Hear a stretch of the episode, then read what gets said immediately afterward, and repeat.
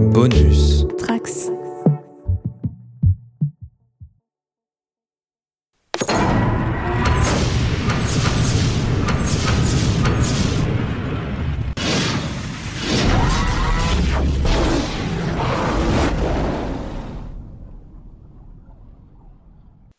Bonjour tout le monde et bienvenue au site Alpha. Comme la dernière fois, vous allez vous joindre à nous sur les traces de l'équipe SG1. Nous allons continuer euh, l'exploration de leurs différentes missions telles que nous l'avons commencé euh, la fois précédente.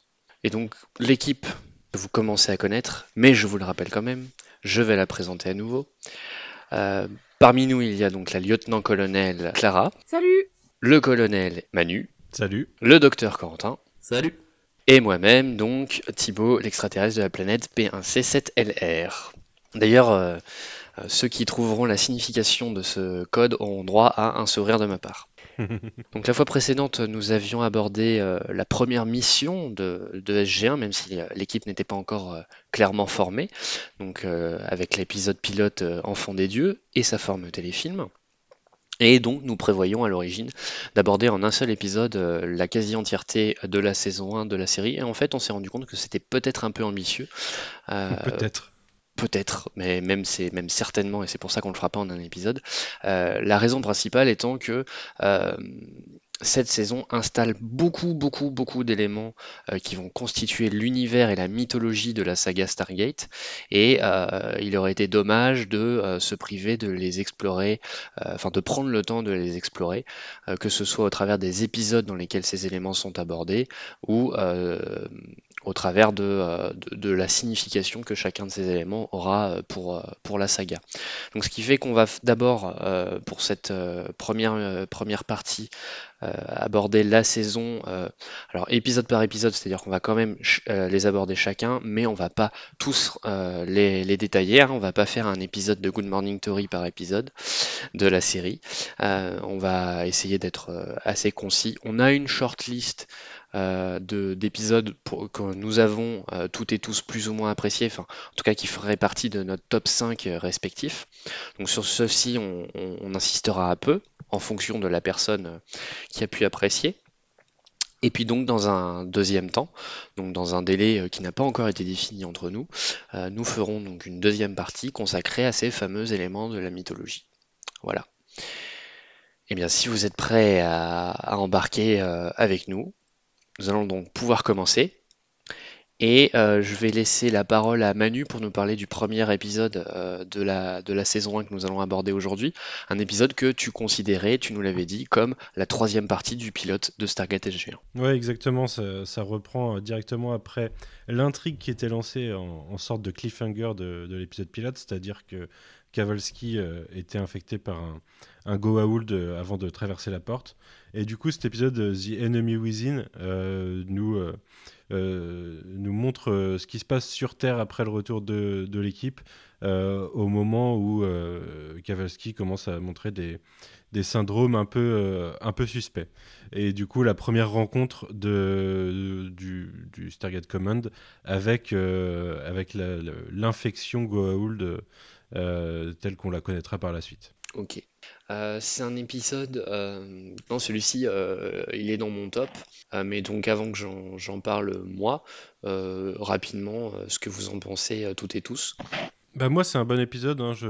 Comme je le disais, je le considère dans l'ensemble du pilote et ça continuait à nous introduire en fait ce qui constituerait la mythologie du, du futur.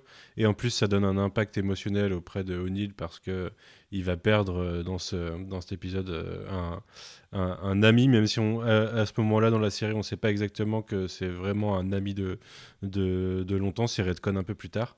Euh, mais Kavalski meurt et c'est un personnage qui sera important dans la mythologie de la série par la suite. On le reverra régulièrement en caméo de, de réalité alternative ou, euh, ou autre. Et euh, c'est aussi un épisode important pour établir Tilk en fait au sein de, au sein de l'équipe puisque c'est lui qui va en gros euh, se confronter au final euh, au Goa'uld qui a pris possession de Kavalski et, le, euh, et finir par le tuer. Et du coup, c'est voilà, c'est pour moi c'est pour ça qu'il complète le pilote en fait, c'est que il finit d'installer une situation. Je suis assez d'accord sur le fait que ça complète le pilote. C'est vraiment le, le début qui, qui montre comment le, le monde marche et, euh, et à la fin en fait c'est vraiment ce moment-là où on se retrouve avec une équipe qui qui est à 4 quoi. Ce qu'on n'avait pas vraiment à la fin du premier du vrai pilote. Euh, après moi je je sais pas si c'est parce que je l'ai trop vu mais c'est pas c'est pas du tout dans mon top. Je c'est pas un mauvais épisode mais ça ça me parle pas plus que ça quoi. Surtout que en fait euh, j'aime pas du tout la caractérisation de Kowalski donc c'est difficile de d'être triste à la fin. Ouais. Moi, je, je dirais que je trouve que c'est à la fois assez dommage comme premier épisode de saison, enfin de, alors, sans compter le pilote, et en même temps, c'est un épisode qui marque bien aussi le, le, le fait, enfin la présentation des, des Goa'uld. Mais du coup, ça présente peut-être un peu trop les, les Goa'uld au, du coup dans ce premier épisode, alors qu'on aurait plutôt peut-être directement voulu explorer d'autres planètes et explorer le concept de la, de la série euh, du coup. Ce qui est un peu dommage. Euh, pour ma part, moi j'apprécie beaucoup cet épisode pour euh, plusieurs choses. Euh, la première, donc ce qu'on a abordé tous, c'est la continuité avec, avec l'épisode précédent, avec le, avec le pilote.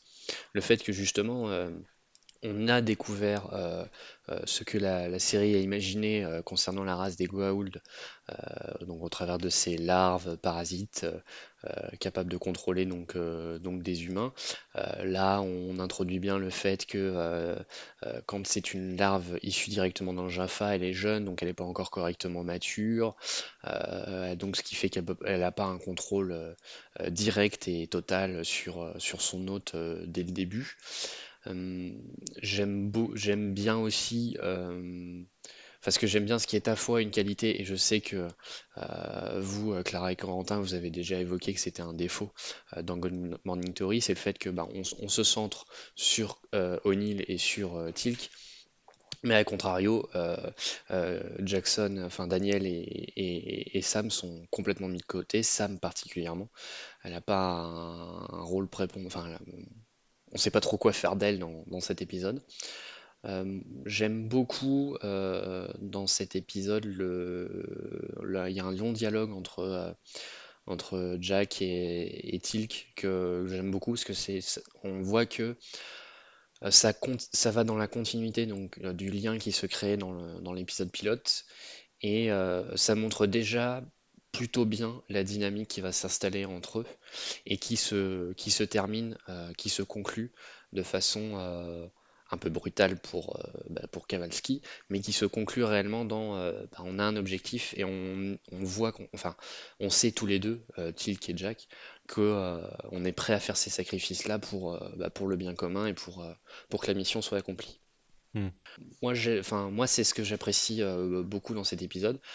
Et ça permet également bah, de, compléter, de terminer toute la synergie au niveau de l'équipe qui n'était pas faite dans l'épisode pilote, puisque Tilk arrive sur la fin.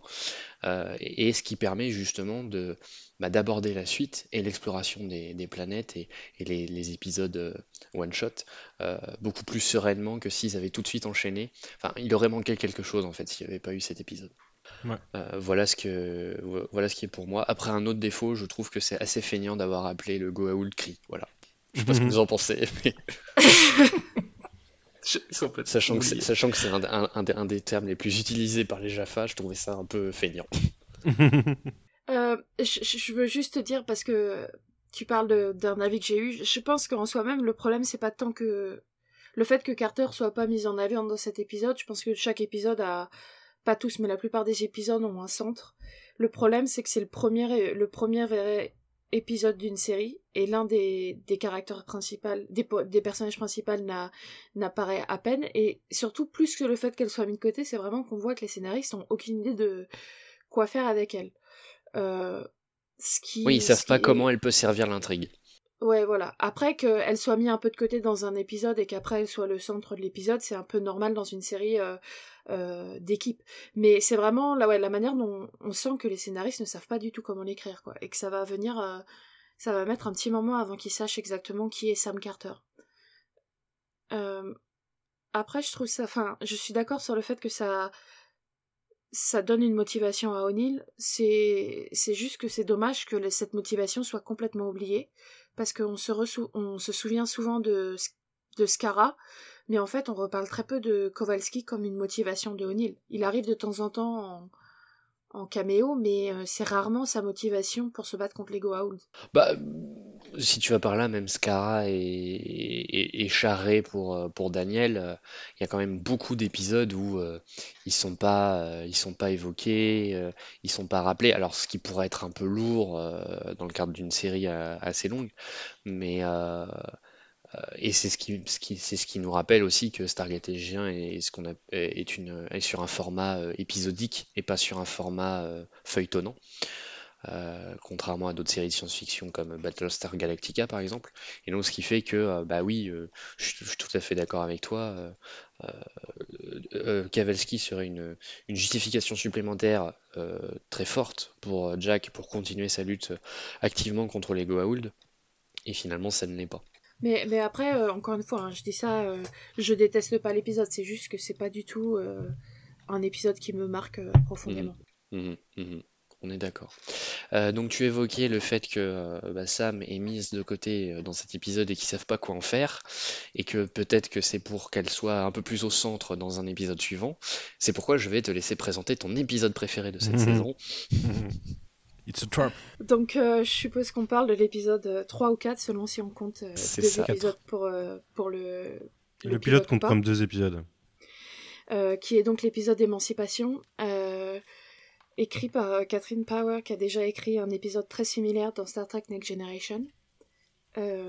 pour les fans de Star Trek Generation, je pense que vous, vous verrez vite fait c'est quel épisode. C'est aussi l'épisode 3 de la saison 1, il me semble.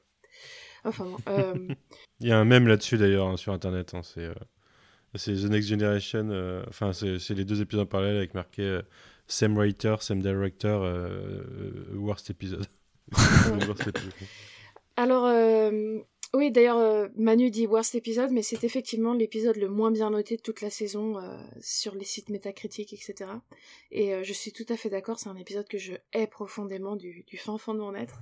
Donc l'épisode en question raconte l'histoire de SG1 qui arrive sur une planète où les femmes sont n'ont pas le droit de se montrer, n'ont pas le droit de parler aux hommes, sont cachées, enfin c'est une planète ultra sexiste, et qui est habité par un peuple de descendance euh, mongole, qui a donc une culture et, euh, ouais, une culture des habits et, un, phénotype, disons, euh, proche des Mongols. Donc, on suppose qu'ils ont été enlevés, que c'est qu'ils descendent de Mongols qui ont été enlevés de terre.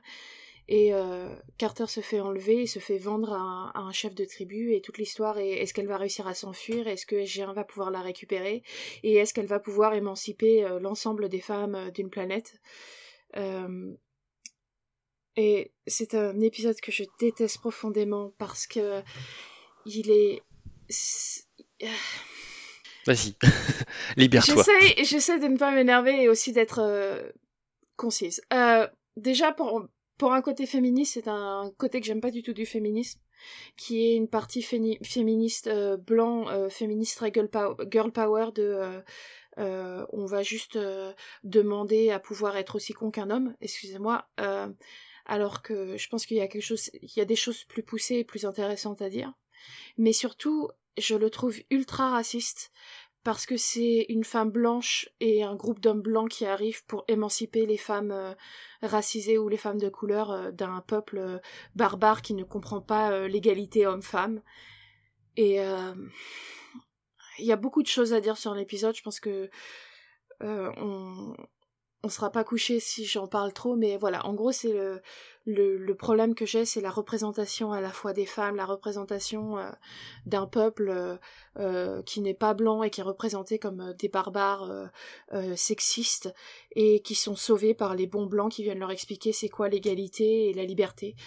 Et en plus d'oublier, en plus d'avoir cette vision assez colonialiste d'arriver et d'imposer un concept d'égalité qui est le nôtre, euh, a aussi euh, cette tendance à complètement oublier que les rapports sociaux sont quelque chose de très compliqué et qui sont marqués dans l'histoire et qui se changent pas aussi facilement et qui se changent de l'intérieur, contrairement à ce que beaucoup croient plutôt que de l'extérieur et enfin voilà je déteste cet épisode. Je pense que je, je vais pas en dire plus parce que sinon on est là toute la soirée.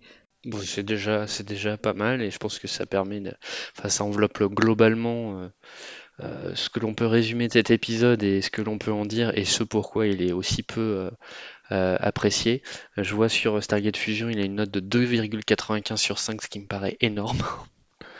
Et je sais pas si, je sais pas si, je sais pas s'il y a des épisodes qu'on moins et on verra. Je verrai bien au fur et à mesure qu'on qu'on qu'on fera, qu'on explorera euh, cette saison. Est-ce que, euh, messieurs, vous avez quelque chose à ajouter? Euh, Moi, je pourrais ajouter que si vous commencez Stargate, vous pouvez le passer. vous avez pas, il y a, rien dans l'épisode qui nécessite vraiment qu'on continue à le regarder. Il y aura des bien meilleurs épisodes par la suite et c'est vraiment peut-être le pire épisode de la série, je pense. Bah, sur ce que tu dis, je suis plutôt d'accord parce que même sur certains épisodes centrés sur les personnages, on pourrait se dire c'est important parce que ça développe le personnage, sa personnalité, son passé, etc. Mais là, ça part dans une direction qui n'est même pas reprise par la suite en ce qui concerne, euh, Sam. Et donc euh, vraiment, oui, euh, on peut complètement le zapper, il peut passer totalement inaperçu. Et pour une autre raison, mais qu'on évoquera avec l'épisode suivant, et qui était un argument que vous aviez évoqué dans, dans votre podcast, Corentin et Clara. Manu, est-ce que tu as quelque chose à ajouter toi aussi? Euh, c'est un épisode que je trouve très mauvais, qui est vraiment un des pires pour moi de la série, euh, largement. J'avais, j'avais pris une note euh, quand je l'avais revu, j'avais mis Fuck la Prime Directive, qui est la, la, Prime Directive de, de, Star, de Star Trek, dans, Star Trek qui est de ne pas interférer avec un, un peuple non avancé, enfin moins avancé, qui n'a même pas atteint le, le, le, le, le moteur sublimélique. Et, et bah ouais, ils s'en foutent complètement dans cet épisode et on le sait pour le reste de la série. C'est vraiment à partir de là que tu vois que c'est une autre, une autre direction qui est prise euh, pour la série. Ah, c'est pas la même philosophie, ça c'est sûr. C'est un peu général à la série, hein. Mais en même temps, c'est très interventionnisme euh, occidental, quoi. Ouais, ouais, ouais, ouais, ouais. On en reparlera, euh, je pense, plus tard, mais c'est très interventionniste tout en ayant des, des, esprits Star Trek, je, je, trouve, dans certains épisodes, ou dans certaines volontés. Clairement, on en a parlé euh, quand on a fait la transition du film vers le pilote, c'est beaucoup moins grim and gritty et c'est euh, une vision militariste euh, un peu plus un peu plus sympa quoi, un peu plus kikou. Mais ouais, sinon à part ça, je trouve que c'est un très mauvais épisode. Hein. C'est assez raciste, je suis d'accord. Et, et, bon, déjà, ça commence à traiter, à maltraiter Carter, quoi. Ça passe pas trop dès l'épisode 4. Et si je me souviens bien, c'est aussi dans cet épisode qu'on parle d'autres missions qu'ils ont pas fait qu'on n'a pas vu en fait. Ouais, c'est. Oui, ils, sous-entendent que c'est pas leur première mission, tout à fait. Ouais. Oui. en gros, il me semble qu'ils disent qu'ils ont déjà visité 19 mondes, alors que ça n'a pas, ça pas de sens. Dans, plus tard, euh, on sait que. Euh, enfin, plusieurs épisodes plus tard, il y, a des, y a des chiffres qui correspondent pas du tout. Où on dit qu'ils sont pas du tout contents. Le fin de ministère est pas du tout content de du programme Stargate et euh, c'est pas du tout cohérent avec ce qui est dit dans cet épisode. Ce qui, il me semble que c'est euh, toi, Clara, qui me disait à l'époque quand je l'avais remonté en, voyant l'épisode que c'était euh, c'était parce que les épisodes n'avaient pas été produits dans le même ordre et qu'ils n'étaient pas censés être diffusés dans cet ordre-là. Oui, alors c'était quelqu'un qui m'avait dit à l'époque où on faisait le podcast Good Morning Theory, on s'était fait la même réflexion. Parce que Carter fait référence à une autre mission où elle s'est apparemment mis à poil devant eux ou quelque chose dans le genre. Mhm. Euh, encore une fois, on adore le sexisme dans. Euh, et en fait, quelqu'un m'avait dit que c'est parce que l'épisode devait être proche de euh, le premier commandement. Et que comme le premier commandement est centré sur Carter, ça faisait deux épisodes centrés sur Carter de suite et qu'ils ont voulu les, les espacer. Mais oui, quand on voit, c'est.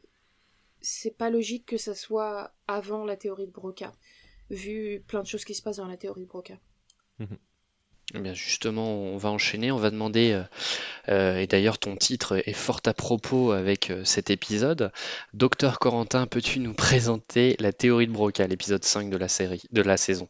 Du coup, dans The Broca Divide, la théorie de Broca, c'est l'épisode 5. On va suivre en fait du coup le, les aventures de, de SG1 qui va arriver sur une planète nocturne, où euh, la nuit règne en permanence sur une partie de la planète, et où euh, sur la partie euh, nocturne, on va retrouver des hommes préhistoriques, et sur la partie où il fait jour en permanence, on va retrouver un peuple un peu plus classique.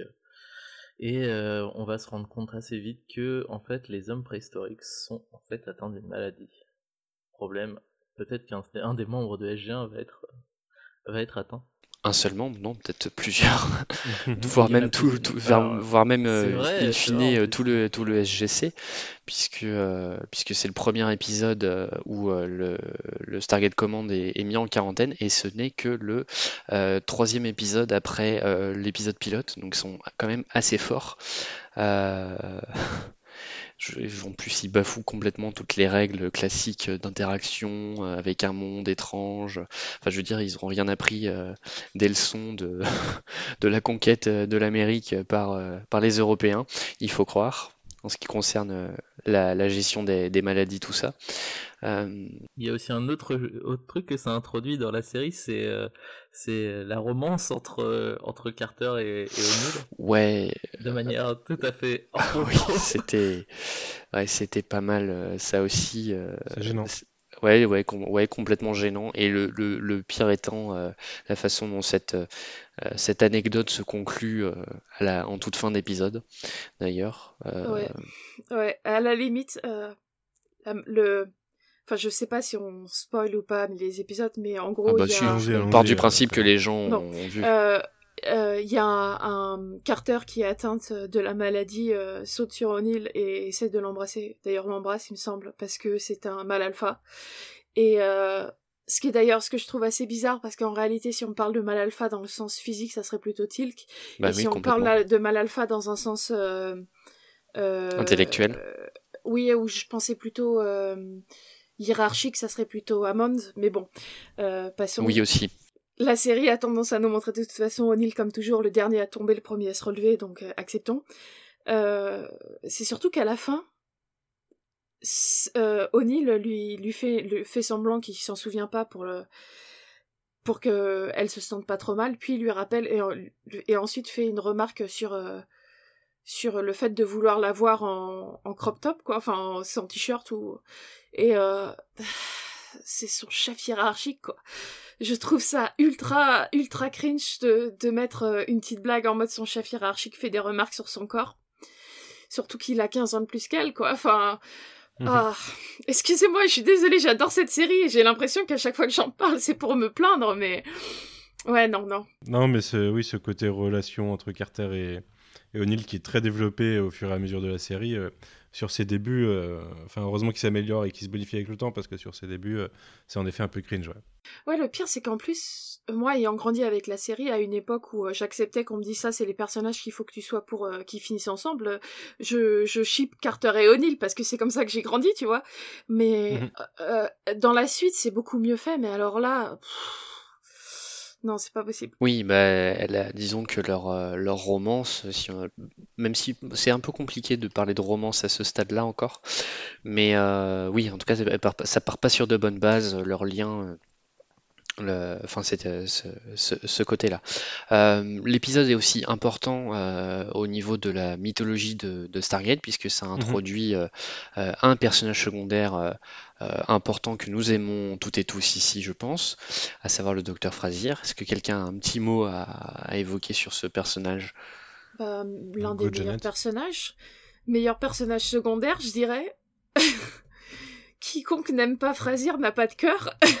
C'est un peu ça, oui. Je suis, je suis, je suis tout à fait d'accord. Alors, ce qui est, ce qui est, euh, ce qui est, euh, il me, enfin, il me semble que je m'étais fait la remarque dans cet épisode. J'ai pas pu le vérifier avant qu'on enregistre, mais euh, elle apparaît, mais elle n'est pas nommée du tout dans l'épisode. En tout cas, pas à l'oral. Il y a peut-être son nom qui apparaît sur sa blouse, mais à aucun moment on entend son, son, son nom ou son prénom évoqué dans l'épisode.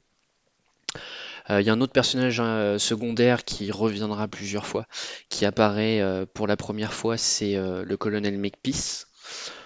qui est un qui est un, qui est le dirigeant d'une autre escouade de, du SGC. SG2 d'ailleurs?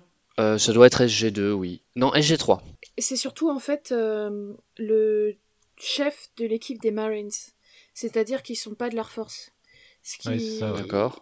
Ce qui pour ceux qui ne savent pas, en fait, c'est que dans l'armée américaine euh, ou comme les armées anglaises, je sais pas trop comment ça se passe en, France, mais euh, il y a des corps d'armée différents qui sont séparés et qui ont tendance à avoir euh, euh, des sortes de, de conflits, enfin de conflits, c'est plus c'est à qui à qui est le meilleur et qui se la pète le plus quoi.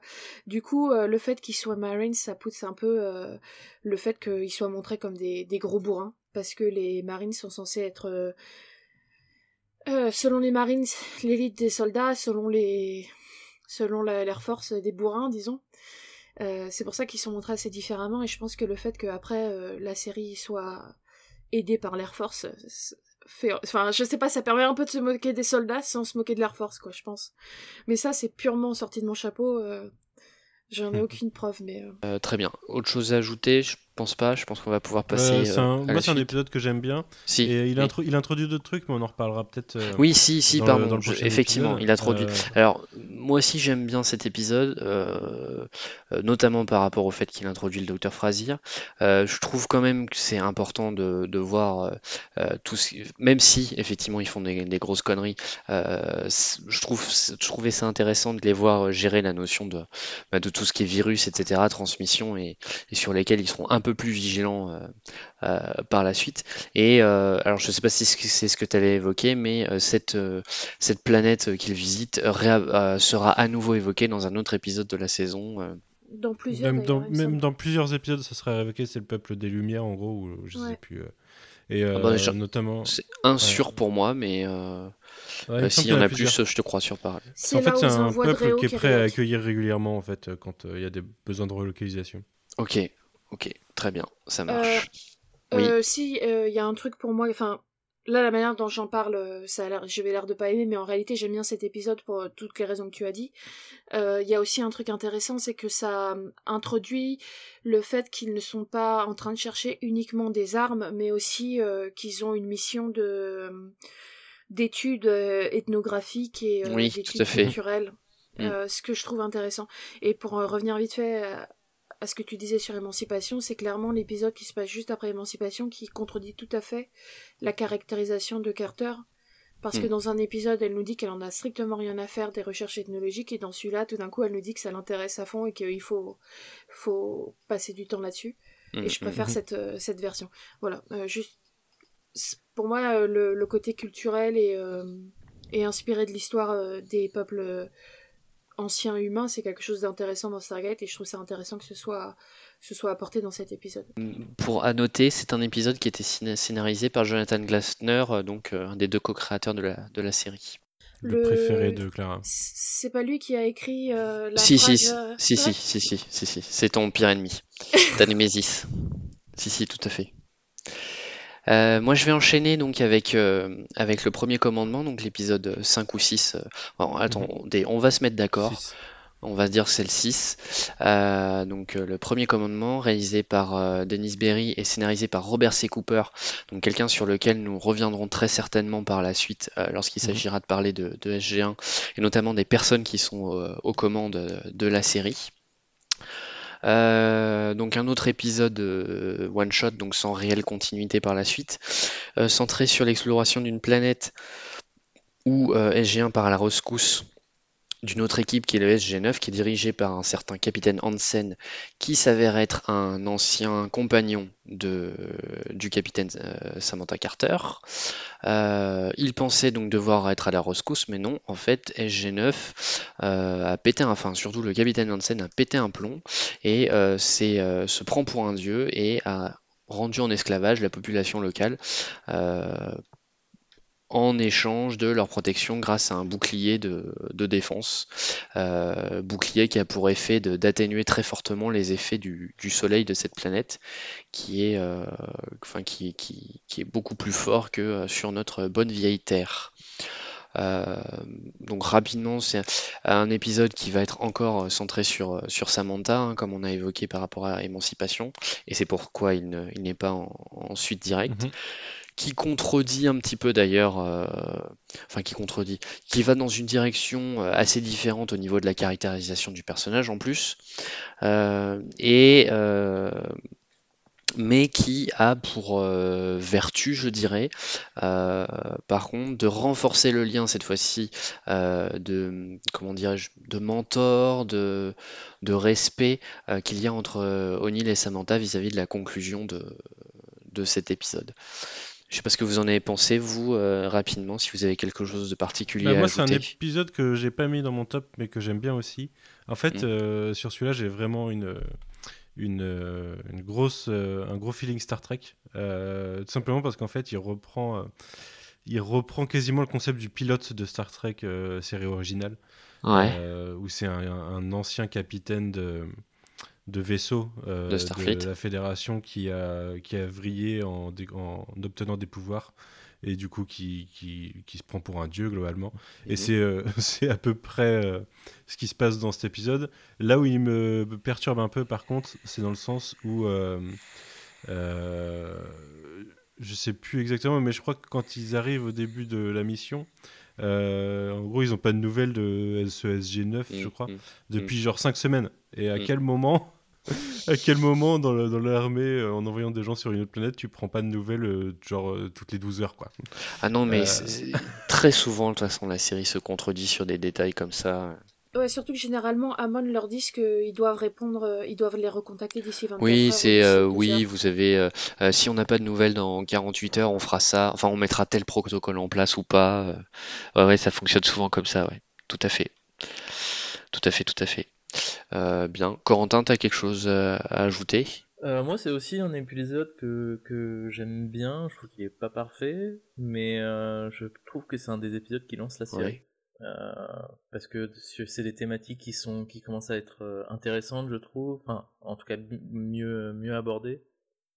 C'était déjà le cas de l'épisode d'avant, mais euh, je trouve qu'à partir de l'épisode 5-6, du coup, on se lance sur vraiment une, une, un bon petit rythme d'é- d'épisodes d'épisodes assez intéressants. Et, puis, ouais, après, il y a, des, petits soucis de réalisation, on va dire. Je trouve, enfin, je trouve que l'épisode a quand même pas mal vieilli en, en termes de Bah, la couleur. Après, euh, ouais, la couleur. Euh, bah bon, je pense que c'est aussi une question de d'économie de moyens. Je pense que bon, ils avaient pas les mêmes moyens ça, c'est que maintenant sur les séries et du coup. euh, bon. Après, quoi d'autre Bah, je sais, oui, si. c'est, je trouve que c'est c'est un épisode aussi qui est un peu, qui commence à un peu pousser sur Carter, donc c'est intéressant. Après, ça lance aussi des, du coup le, le le, le côté que euh, si tu touches à Carter, euh, tu vas mourir dans l'épisode ou ou euh, tu vas, enfin, ça, ça lance le, le, le petit le petit côté un peu euh, un peu inatteignable de Carter niveau romance que tu ce qui va ce qui va continuer encore et encore au fur et à mesure. Très bien. Euh, eh bien, Manu, est-ce que tu peux nous présenter euh, l'épisode suivant, Oui, qui est, oui, oui, qui est euh, un des épisodes préférés de trois, trois d'entre nous? Ouais, c'est ça. Cold Lazarus, qui est le, pareil, mon premier meilleur épisode de la saison, euh, qui du coup fait beaucoup avec très peu de moyens, puisque euh, SG1 arrive sur une planète euh, qui est complètement euh, désertique, en mode ensablé, euh, tout jaune. Euh, c'est très, d'ailleurs, c'est très, pop, hein, les couleurs de cet épisode. Et, Bah, au moins, ça change un peu en termes de- Ouais, ouais, d'environnement. Et sur laquelle, euh, sur laquelle euh, il ne trouve rien si ce n'est des cristaux euh, qui sont à moitié explosés euh, pas loin de la porte, euh, tous regroupés au même endroit. Et euh, alors qu'il est éloigné du groupe, il y a un des cristaux qui, qui semble se réveiller et le, et le zappe. Ouais. Et, du coup, l'équipe repart sur Terre, sauf qu'on se rend compte rapidement que le O'Neill qui repart avec eux n'est pas O'Neill, puisque euh, O'Neill est resté évanoui sur la planète.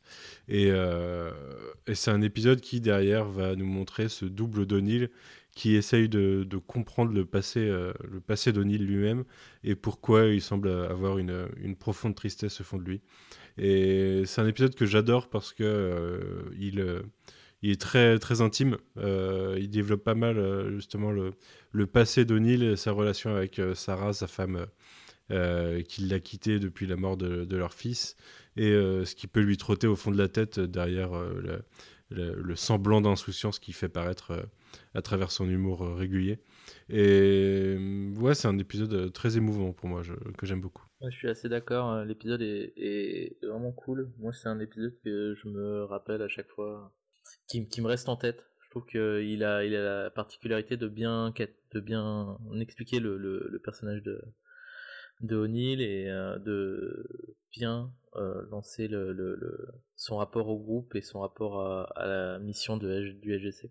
Après, moi c'est un épisode que je j'adorerais adorer. Je pense qu'il y a plein de choses bien, mais la réalisation soap me me casse complètement le, le truc. Je pense que c'est aussi parce que je l'ai vu trop souvent et que du coup, maintenant, je peux me concentrer que sur la réalisation soap, mais alors tous les flashbacks en mode euh, sortir les violons et ralenti et, et euh, ça me ça me casse le truc à chaque fois. Mais mmh. sinon, je suis d'accord avec vous. Et malheureusement, cette partie m'empêche de, mmh. de profiter de l'épisode. Mmh. D'accord. Euh, moi donc je fais partie de ceux qui ont mis euh, cet épisode dans leur top. Euh, donc en sachant qu'on avait fait un top 5 chacun. J'ai du mal à dire quelle place il aurait dans ce top 5, mais il aurait probablement une des je pense, une des trois premières places. Euh, j'ai un affect particulier maintenant avec cet épisode, euh, puisque euh, bah, la dernière fois que je l'ai revu, c'était après la naissance de ma fille. Donc forcément, tout ce qui est lié à la, parentalité et, aux enfants, ça me touche plus particulièrement. J'aime beaucoup cet épisode parce qu'il clôt en quelque part même s'il sera réévoqué de certaines autres façons, mais beaucoup moins, euh, bah, le deuil entre guillemets de, Jack. En tout cas, là, il est, il est sur une, enfin, il a évolué en fait entre euh, entre le Jack qu'on voyait à l'épisode pilote où euh, il disait à Daniel que que Sarah arrivait à pardonner Jack, mais à ne pas oublier, et que lui, il lui arrivait d'oublier, mais qu'il n'arrivait pas à se pardonner quelque part, pour moi, cet épisode lui permet d'arriver à se pardonner, en tout cas en partie. Euh, je crois qu'aussi c'est dans cet épisode qu'on comprend qu'il y a un vrai lien d'amitié entre euh, Janet Fraser et, Samantha Carter. Donc ça fait partie des choses que j'apprécie beaucoup. Euh, et j'aime bien aussi que assez tôt dans la saga, on aborde d'autres styles de formes de vie que euh, des classiques mmh. euh, humains, voire humanoïdes. Et, euh, et je trouve ça super, enfin, je trouve ça super intéressant de, de, le faire aussitôt et de cette façon-là. Et en plus, avec ce petit côté qu'il y a quand même des formes de vie que les Goa'uld peuvent craindre puisque mmh. c'est ce qu'on a, ce qu'on découvre hein, en milieu d'épisode, c'est que les fameux cristaux qui ont été détruits ont été détruits par, par des Goa'uld. Euh, après, oui, je suis d'accord pour euh, le côté réalisation et effectivement le sable, le sable jaune avec les cristaux bleus. Euh, c'est vrai que ça, jure un peu, ça fait un peu mal aux yeux, mais au moins ça avait le mérite de faire un effort de, de changer un petit peu les décors que l'on pouvait avoir parce que bon, on, va le dire souvent et on va le redire souvent et on va le redire très très souvent. la forêt canadienne, on la verra beaucoup tu sais que euh, mon, revisionnage me, mon revisionnage me fait dire que moins, beaucoup moins que ce qu'il y avait dans mes souvenirs quand même. Ah ouais? Bah, Parce qu'il y a des saisons, on passe quasiment tout le temps sur Terre. hein. c'est euh, c'est assez incroyable. Entre saison 4 et 6, le, la mythologie s'étend tellement que, même 4 et 7, qu'il y a pas mal d'épisodes sur Terre et que du coup, quand on voit d'autres choses, c'est souvent des trucs qu'on a déjà vus ou des, tu vois, le, je vois ce que tu veux on retrouve des, ouais, des planètes déjà vues, des choses comme ça. Mm, mm. Euh, il y a tellement de fils rouges qui sont tissés dans tous les sens que cet effet euh, forêt sur SG1 m'a pas tant perturbé que ça. On le retrouve beaucoup sur Atlantis par contre après. Ouais, bah, je me doute, mais euh, sans doute parce qu'ils avaient moins de moyens aussi je pense qu'il commençait à avoir moins de paradoxe. Enfin, après c'est peut-être moi qui qui, qui suppute, mais euh, je pense qu'ils avaient moins de moyens pour faire Atlantis. Mhm. je pense aussi que Atlantis, le fait qu'il soit pendant les deux premières saisons, il me semble, ou en tout cas la première, ils sont bloqués loin de tout. Ça mm. veut dire qu'ils sont obligés d'aller euh, sur une nouvelle planète, ou alors ils restent sur la base d'Atlantis, ou alors ils vont sur une autre planète. Alors que mm. SG1, peut tisser peut être resté sur Terre et peut euh, retourner sur des planètes où ils ont déjà été. Enfin, y a, ça leur laisse un peu plus de liberté, quoi. Mhm. Après, euh, on voit pas que la forêt canadienne, hein. on voit aussi euh, les dunes. Oui, oui. tout à fait, tout à fait. On va enchaîner avec. Euh... Ah bah mince, je t'avais donné la parole pour Code Lazarus.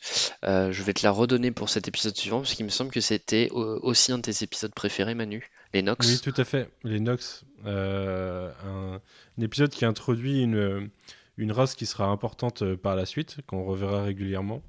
Euh, en, gros, SG1 se retrouve dans la forêt là et euh, euh, part à la recherche d'une créature légendaire auprès des Jaffa puisque on est totalement dans la logique de faut trouver des moyens de se défendre contre les Goa'uld et du coup développer des technologies qu'ils n'auraient pas. Et Tilk raconte que sur une planète, il y a un insecte, qui, un insecte géant qui sait se rendre invisible. Et on se retrouve donc dans une forêt où on découvre une, une civilisation qui semblent peu avancés, euh, qui vivent dans la forêt globalement, et où exactement euh, comme de par hasard, euh, au moment où ils sont en, visite, Apophis avec deux trois gardes décide de faire une visite pour peut-être capturer cet insecte géant. Et, et s'ensuit un combat dans lequel, pendant lequel SG1 et, et un Jaffa meurent et se réveille peu de temps après, réveillé par cette, cette race de indigènes de la planète qui euh, semblent avoir des pouvoirs de résurrection et peut-être d'autres pouvoirs.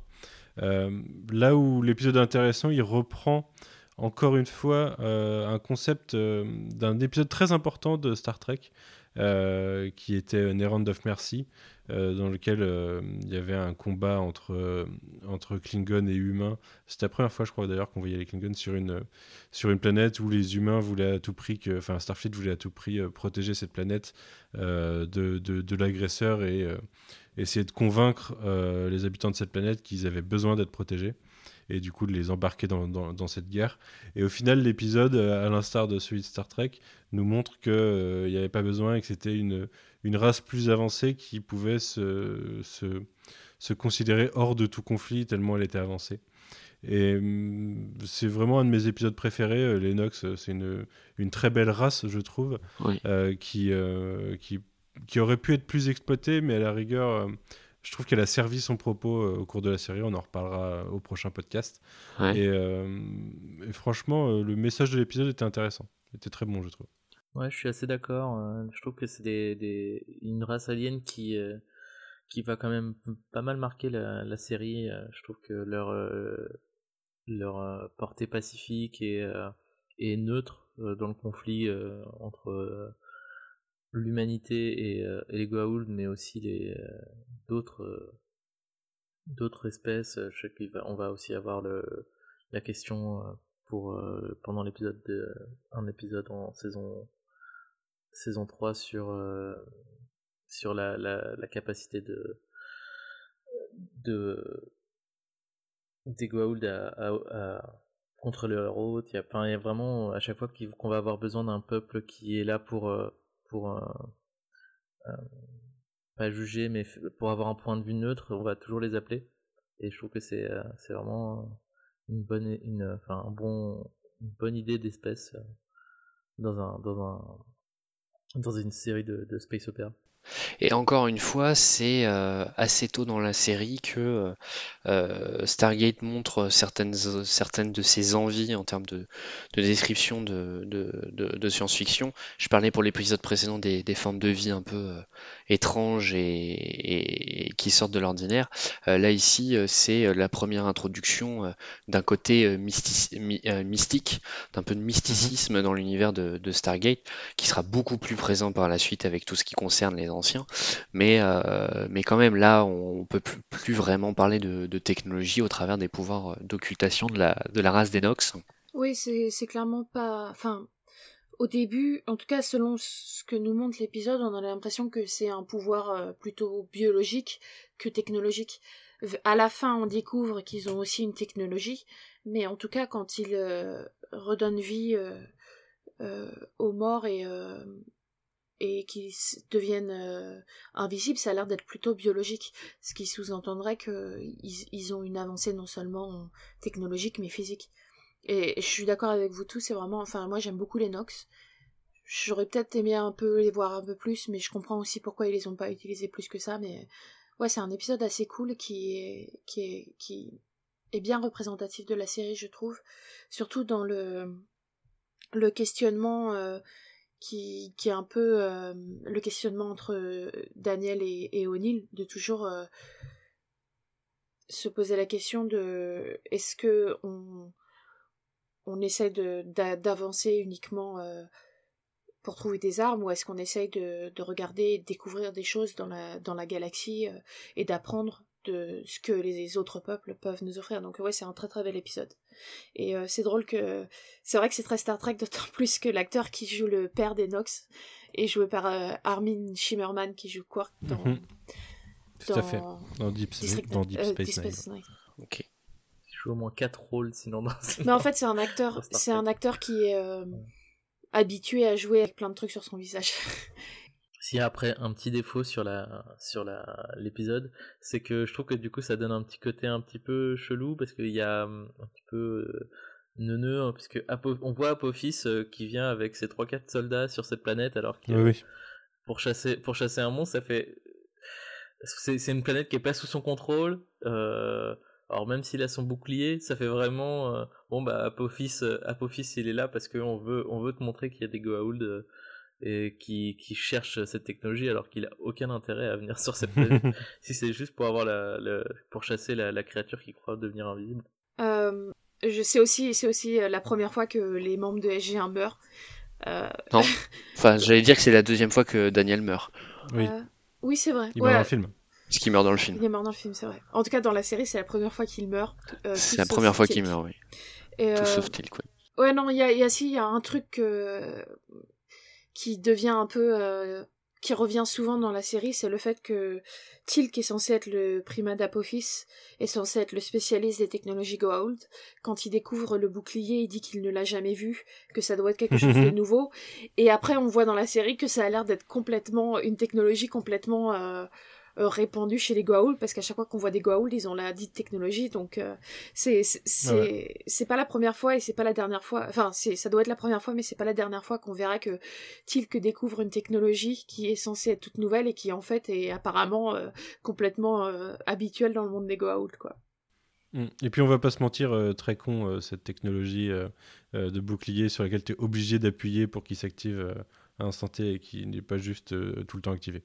Bah, sans parler qu'elle est, qu'elle est sensible à l'énergie cinétique, enfin qu'elle, fonctionne euh, différemment en fonction de l'énergie cinétique de, de ce qu'on t'envoie dessus, euh, ce qui la rend euh, bien moins efficace que ce qu'on pourrait croire. Mais ça, ça à la limite, je peux comprendre parce que tu vois que son Jaffa lui envoie une arme, donc ça peut, Ouais, ouais. s'expliquer comme ça.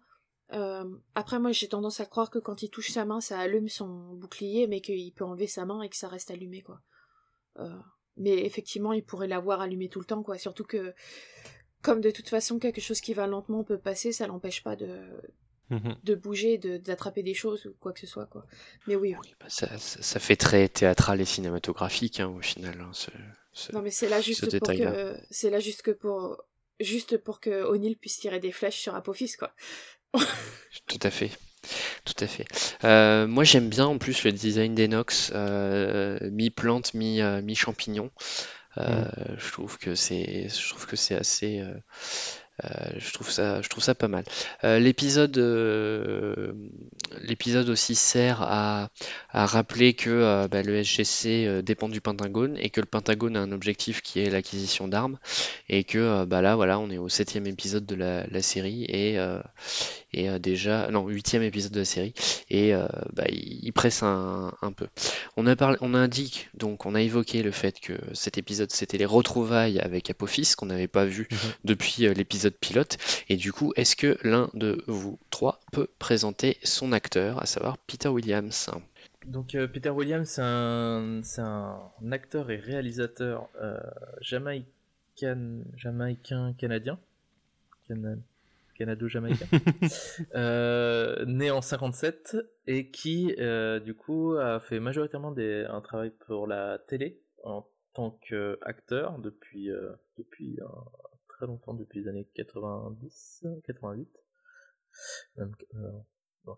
Euh, depuis les années 80 et qui euh, du coup s'est illustré dans plusieurs séries euh, X-Files mais qui par exemple ou, ou d'autres choses bien moins avouables comme plusieurs films Catwoman par exemple. Celui de Pitoff. Hein. De Pitoff, ouais. Pas le meilleur. Les chroniques de Riddick, mais qui a aussi réalisé pas mal de, choses notables, notamment des épisodes de, de, Lost, de Dark Angel et de Preuve à la pluie. Des liens. Je savais pas du tout qu'il avait été réalisateur mais au, au, final, on le connaît surtout et avant tout et presque uniquement pour Stargate SG1. Bien sûr. Euh, mais euh, ça reste un acteur important puisqu'il euh, il, il, revient dans, alors je sais pas combien d'épisodes, mais dans un certain nombre. Hein, Apophis est quand même l'ennemi majeur des trois premières saisons, quatre premières saisons, trois premières saisons. Quatre, quatre, il l'est toujours. Il fait son revival dans la saison ouais. 4.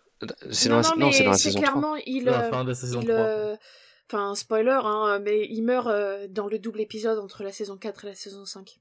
Et il meurt pour la deuxième fois. D'accord. Euh, ah oui, si, oui, c'est le retour des. C'est celui où ils, ils, ils, veulent faire exploser le soleil. Ouais, et ouais, il se oui. retrouve loin. Enfin bon, il meurt dans l'épisode, dans le premier épisode de la saison 5, donc. c'est ça. Je, je pense qu'on avait parlé dans on avait parlé dans le premier podcast, euh, quand on parlait du film, de, de euh, l'aura qu'avait le l'acteur qui jouait Ra, ou juste le personnage de Ra. Et je trouve que Peter Williams, euh, d'une manière différente, a aussi une, une aura assez intéressante. Je trouve que de tous les Goa'uld, c'est celui qui est le plus classe quand même. Il a quelque chose quand il se tient. Personnellement, je le trouve assez cool. Ah, je, je, dirais plutôt Baal, mais c'est peut-être une question de goût personnel. Ouais, mais en fait, Baal, il a plus un côté. Euh, ouais, enfin, il a un côté plus méchant, mais euh, c'est. Sournois. Ouais, il y a un côté vraiment plus comique, le fait qu'il a plusieurs et qu'en plus qu'il a plusieurs euh, des doubles de lui-même et que et que il vient sur Terre et que du coup il devient un chef, un CEO, un evil CEO. Enfin, tout ça, ça donne un méchant assez Mm. assez qui, qui, est intéressant mais qui reste un, quelque chose qu'on a déjà vu alors que je trouve que Apophis sans rien dire juste en restant debout et, et en faisant son regard de méchant il arrive à oui il a à vraiment euh, émettre quelque chose quoi je trouve que ça c'est sûr qu'il a il a un, il a un sacré regard oui ouais. mais il est un peu caricatural aussi Oui, non, mais ça c'est sûr, hein, mais je veux dire, euh, est-ce que tous les Goa'uld ne sont pas euh, complètement caricaturaux euh? Bah, C'est pour ça que ma préférence vers Verbal, que je trouve un peu plus en, nuance. Mais je comprends tout à fait que tu puisses apprécier Apophis. Moi, en, tout cas, je trouve que c'est un bon acteur pour émuler la, puissance de, de Ra dans le film. Il a, il a ce côté aussi un peu androgyne, même si c'est beaucoup, beaucoup moins. C'est plus lié aux tenues, je dirais. Ouais, il y a aussi ça, clairement.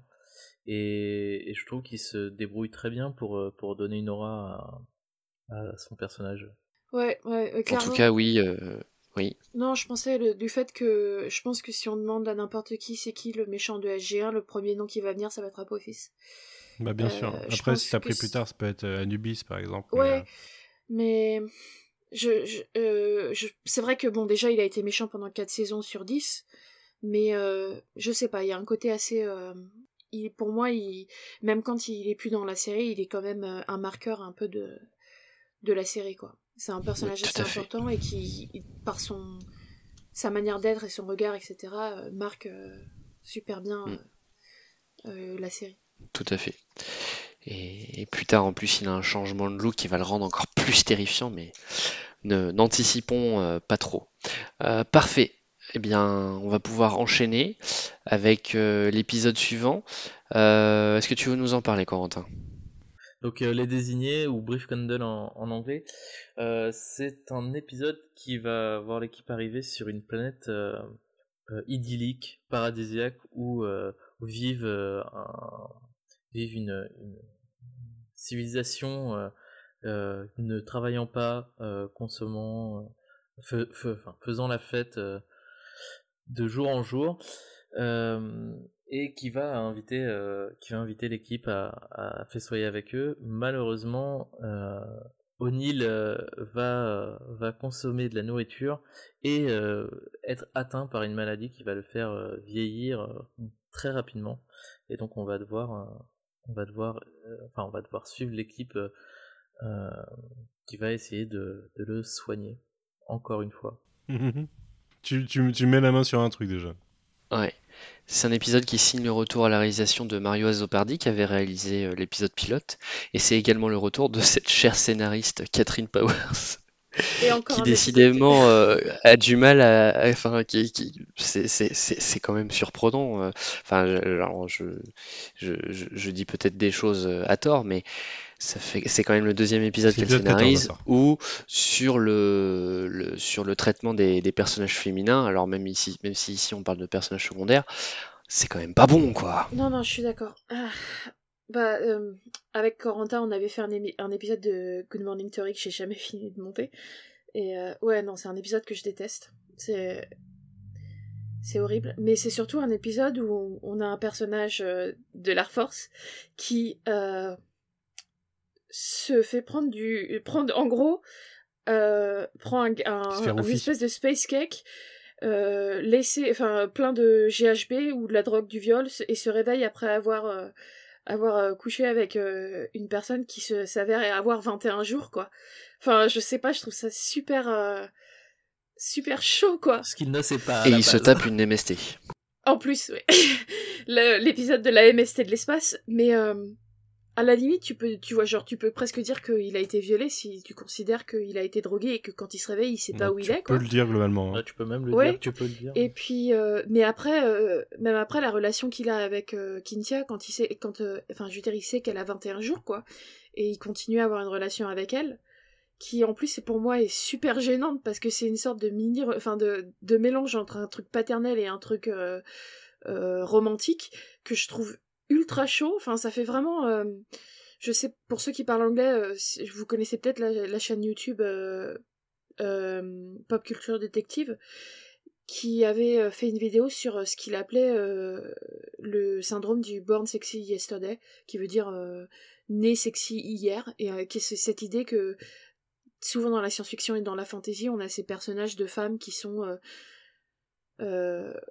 ou littéralement nées il y a pas longtemps parce que robots ou clones ou quoi que ce soit, ou alors qu'elles sont vieilles mais qu'elles sont en fait en gros c'est des femmes euh, adultes formées mais qui ont l'esprit d'une enfant et euh, qui vont tomber amoureux du premier mec qu'elles rencontrent parce qu'il va leur montrer euh, Mhm. il va leur montrer le monde tel que nous on le connaît quoi et c'est tellement ça et je trouve ça tellement gênant et, Le cinquième élément. Ouais voilà bah, je crois qu'il en parle justement du cinquième élément dans la vidéo Born Sexy Yesterday enfin oui oui c'est c'est le l'exemple le plus le plus concret de de, de ce concept là Et euh, ouais, je trouve ça gênant. Et euh, bon, un truc dont j'avais un peu parlé sur, euh, sur Twitter, et je pense qu'on en parlera dans un autre épisode, mais ça. En, en fait, pour reparler de la relation O'Neill-Carter, en fait, comme disait Corentin plus tôt, c'est que quiconque s'approche de Carter meurt. Et en fait, moi, ce qui me gêne un peu, c'est qu'il y a cette idée que comme Carter, elle a un peu cet intérêt amoureux pour euh, O'Neill, il faut que, enfin, il faut pas qu'elle soit vraiment, tu vois, il faut qu'elle reste assez virginale et du coup, euh, tous les mecs avec qui elle a un semblant d'intérêt romantique vont mourir et être punis d'avoir approché, euh, de l'avoir approché pour pouvoir garder un personnage féminin comme virginal parce qu'on peut pas, on peut pas concevoir qu'une femme qui a un intérêt amoureux euh, puisse en avoir d'autres, alors que O'Neill euh, se gêne pas, tu vois, euh, enfin, ça gêne personne qui qui se tape une meuf sur chaque planète, ou enfin, j'exagère, mais et, c'est un peu ce syndrome-là de... euh, voilà, enfin... Je, je veux pas trop parler longtemps, mais ça me rappelle, voilà, quand j'étais petite, je me souviens, je regardais Largo Winch, et c'était vraiment ce truc où t'avais d'un côté Largo Winch qui avait une copine sur chaque épisode, tout en ayant ce- cet intérêt amoureux d'un personne de Mhm. avec sa sa garde du corps et de l'autre côté sa garde du corps n'avait pas le droit du tout de s'intéresser à un mec parce que ouais on est dans une culture qui veut que les mecs c'est bon ils peuvent euh, aller de, en différentes femmes et être quand même amoureux euh, mais d'un vrai amour envers quelqu'un d'autre alors qu'une femme euh, c'est pas possible quoi. Et du coup ça à chaque fois que je vois cet épisode je trouve que c'est celui c'est c'est assez symptomatique de ça quoi.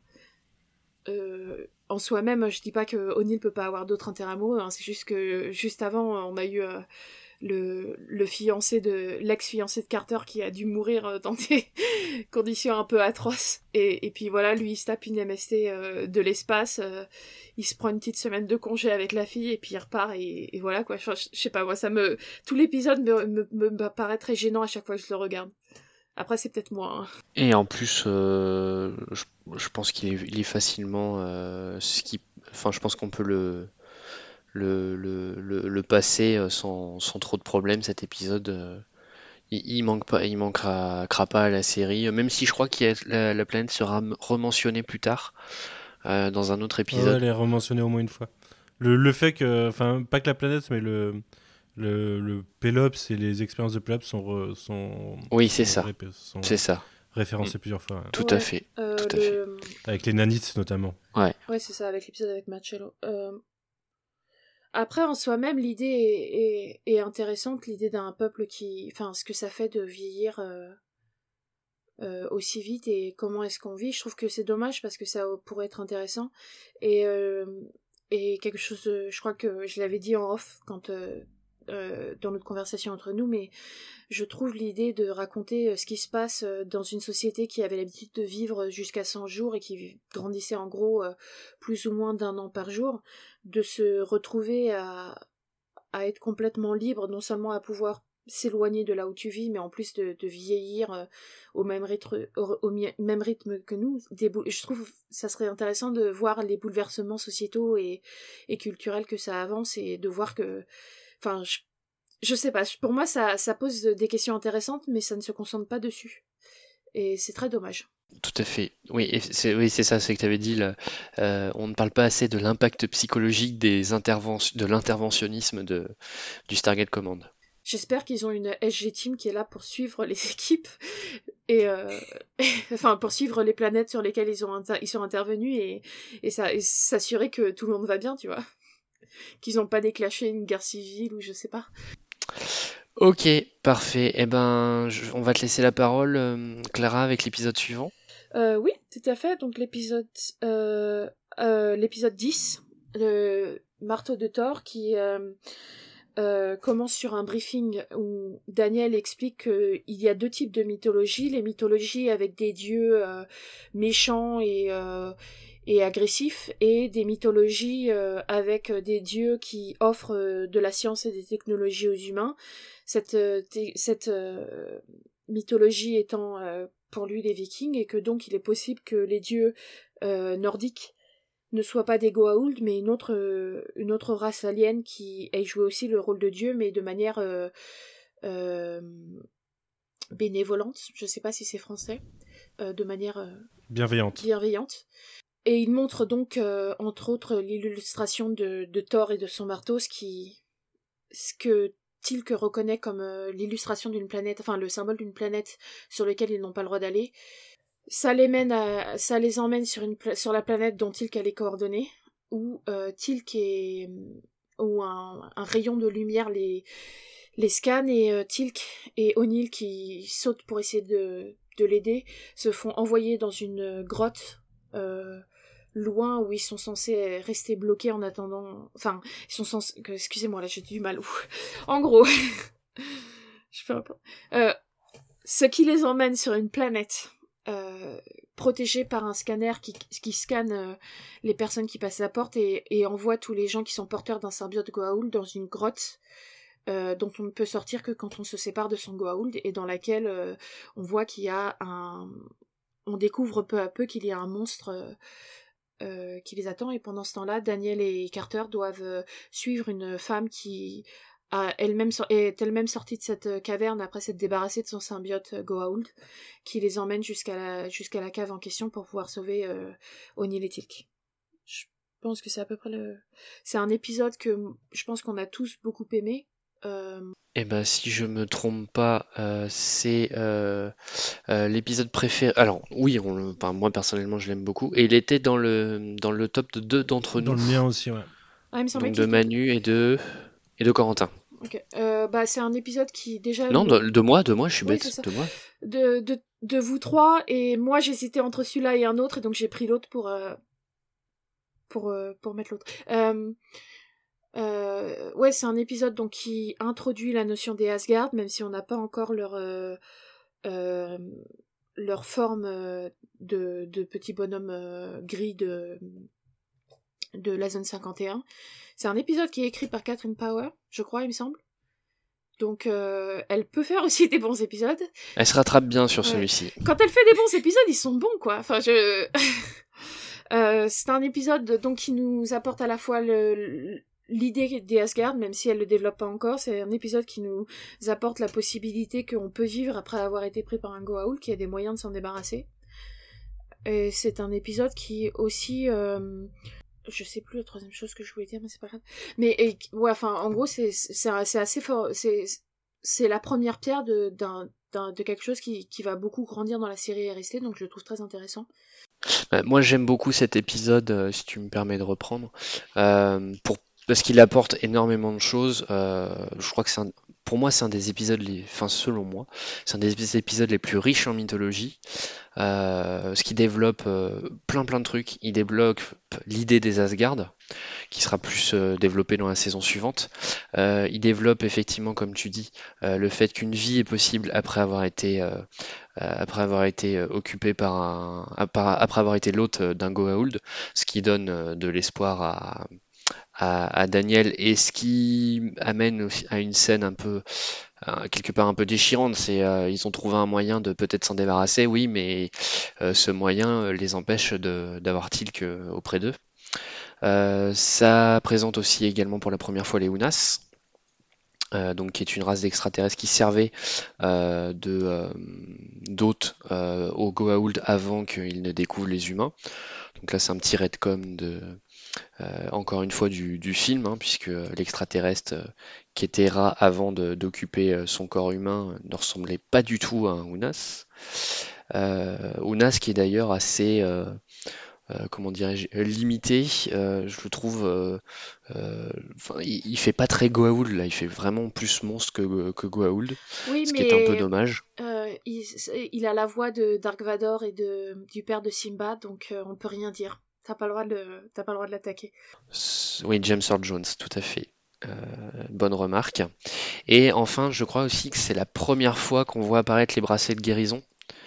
Oui, oui, c'est ça. Euh, qui est un, artefact Goa'uld qu'on reverra euh, euh, plusieurs fois et qui est vraiment un outil, enfin un, objet de technologie Goa'uld qui sert à, soigner, voire, voire plus, je crois. il me semble qu'il fait plus que soigner. Euh, enfin voilà, bon, voilà pourquoi tout ceci fait que euh, c'est un de mes un de mes épisodes préférés euh, de cette saison. donc c'était un de tes épisodes préférés, Manu aussi. Est-ce que tu as quelque chose à ajouter? Non, bah vous en avez dit pas mal.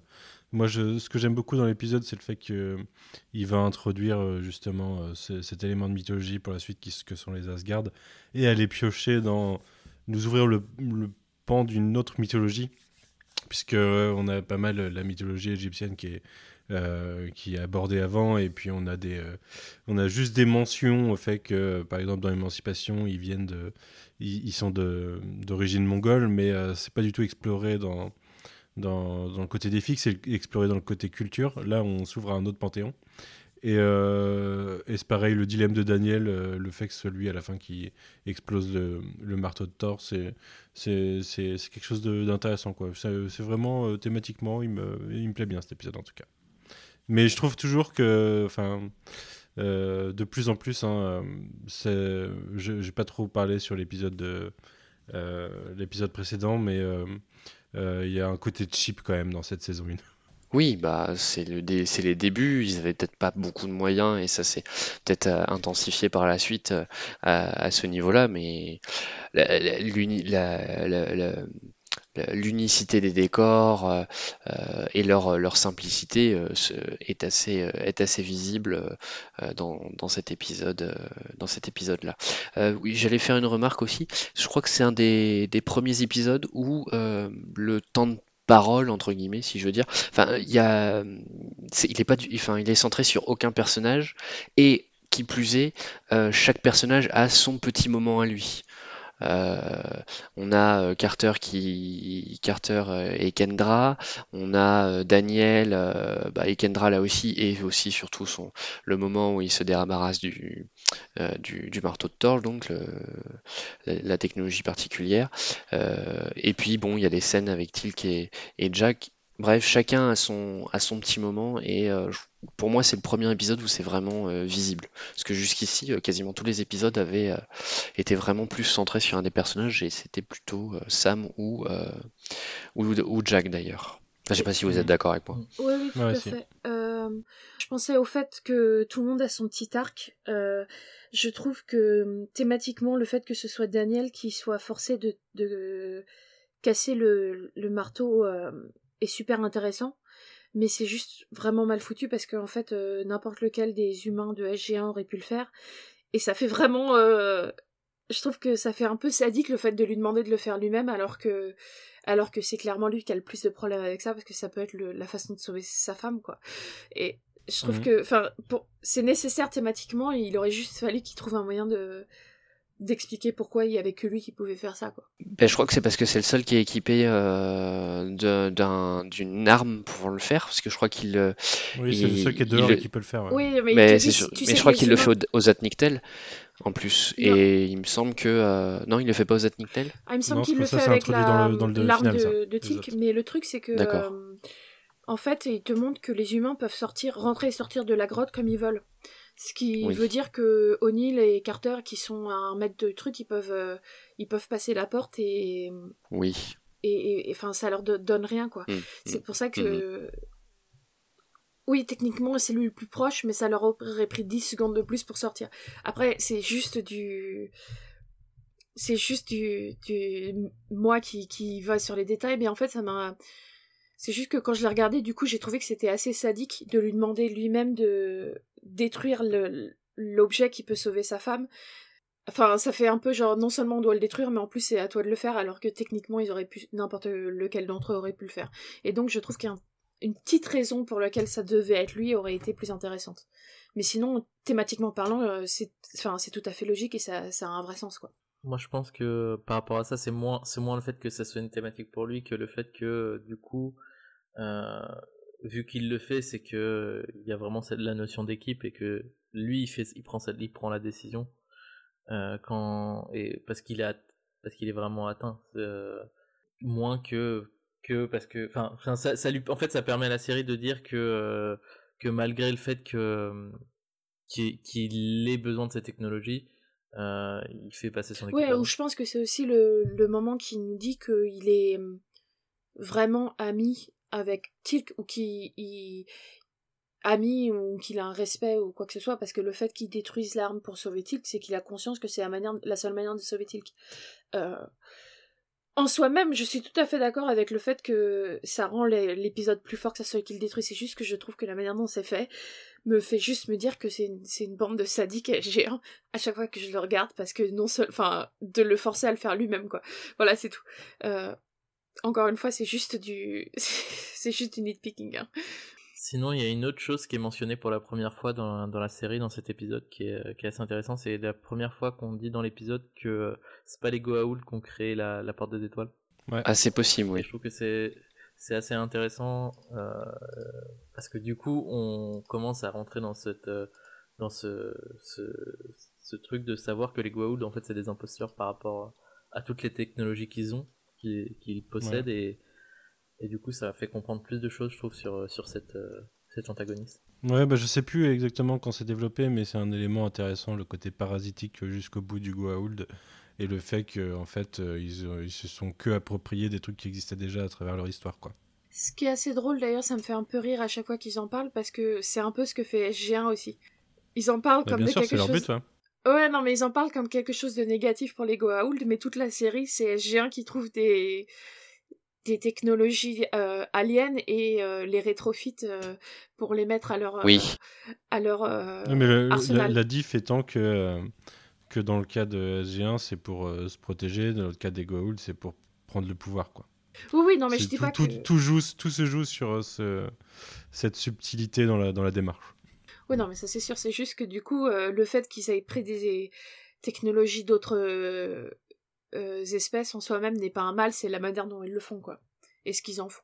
Ah bah, tout est une question de, point de vue et puis de, l'objectif, et voilà.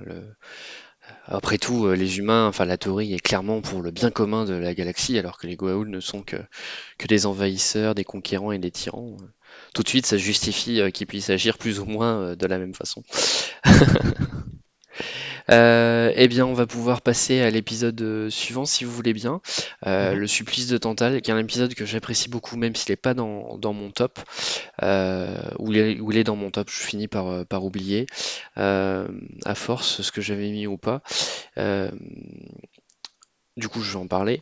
Euh, donc, c'est un épisode réalisé par Jonathan Glassner, scénarisé par Robert C. Cooper.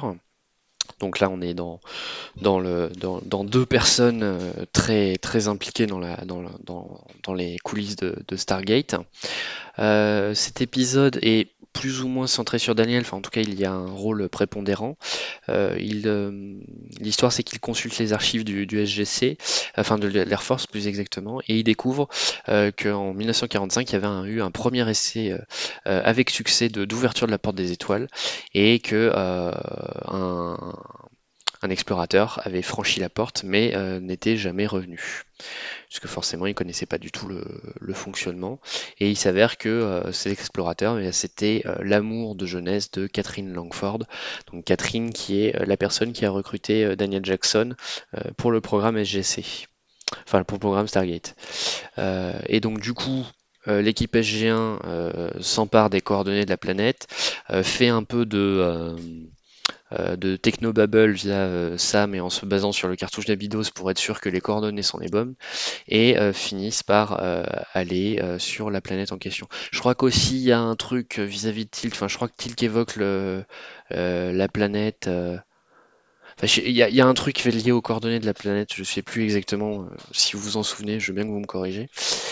Et euh, donc il retrouve sur place euh, le, fameux explorateur, Ernest, euh, dont on se peut se demander d'ailleurs comment il a fait pour survivre euh, autant de temps, ainsi qu'un artefact euh, particulier euh, qui euh, sert de- euh, qui permet à Daniel de, de découvrir plus exactement euh, l'existence d'une alliance entre euh, quatre races. Euh, ces races étant euh, les Asgard, mentionnés dans l'épisode précédent, bien que euh, pas, pas rencontrés encore, les Nox qui ont déjà été rencontrés, les anciens, euh, mais je pense pas qu'à ce stade-là on sache encore que ce sont les, les, les créateurs de la porte, et euh, les Furlings. Oui, Les anciens, on sait que c'est les créateurs de la porte euh, uniquement en l'épisode où O'Neill. euh, Ah d'accord, donc c'est dans ah, le- l'épisode de la, de, de la mémoire, euh, dans les mémoires anciennes. Ça, Ah oui, c'est ça, c'est qu'en 2. fait ils connaissent l'alliance des quatre races, euh, mais ils savent pas qui la compose en fait. C'est ça.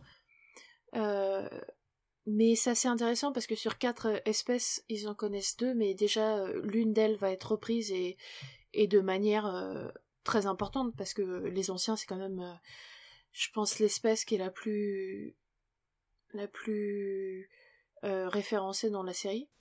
Ou cas, Oui, ou dans celle dont, dont- la présence est la plus, euh, la, la plus marquée effectivement. euh, qui va permettre de d'expliquer, de créer non- deux, enfin deux autres euh, euh, séries parallèles avec Atlantis et avec Universe. tout à fait, Et, puisque et puis à côté, ouais. à côté, on a une, les, les Furlings qui vont rester une sorte de blague du, du fandom euh, parce qu'ils vont être complètement ignorés et, et, et que tout le fan, enfin, en- enfin, euh, c'était c'était un truc qui revenait souvent aux conventions où ils demandaient est-ce qu'on va voir les Furlings, est-ce qu'on va voir les Furlings? Au point où ils en ont fait une blague dans l'épisode 200 quoi. oui, c'est Mm. ça, tout à fait. Et euh, alors, faut savoir si que les Furlings apparaissent également dans la série animée euh, Stargate Infinity, euh, mais il faut, pour rappel, cette série animée n'est, est considérée comme hors continuité. Euh, il ressemble à quoi dans la série animée du coup?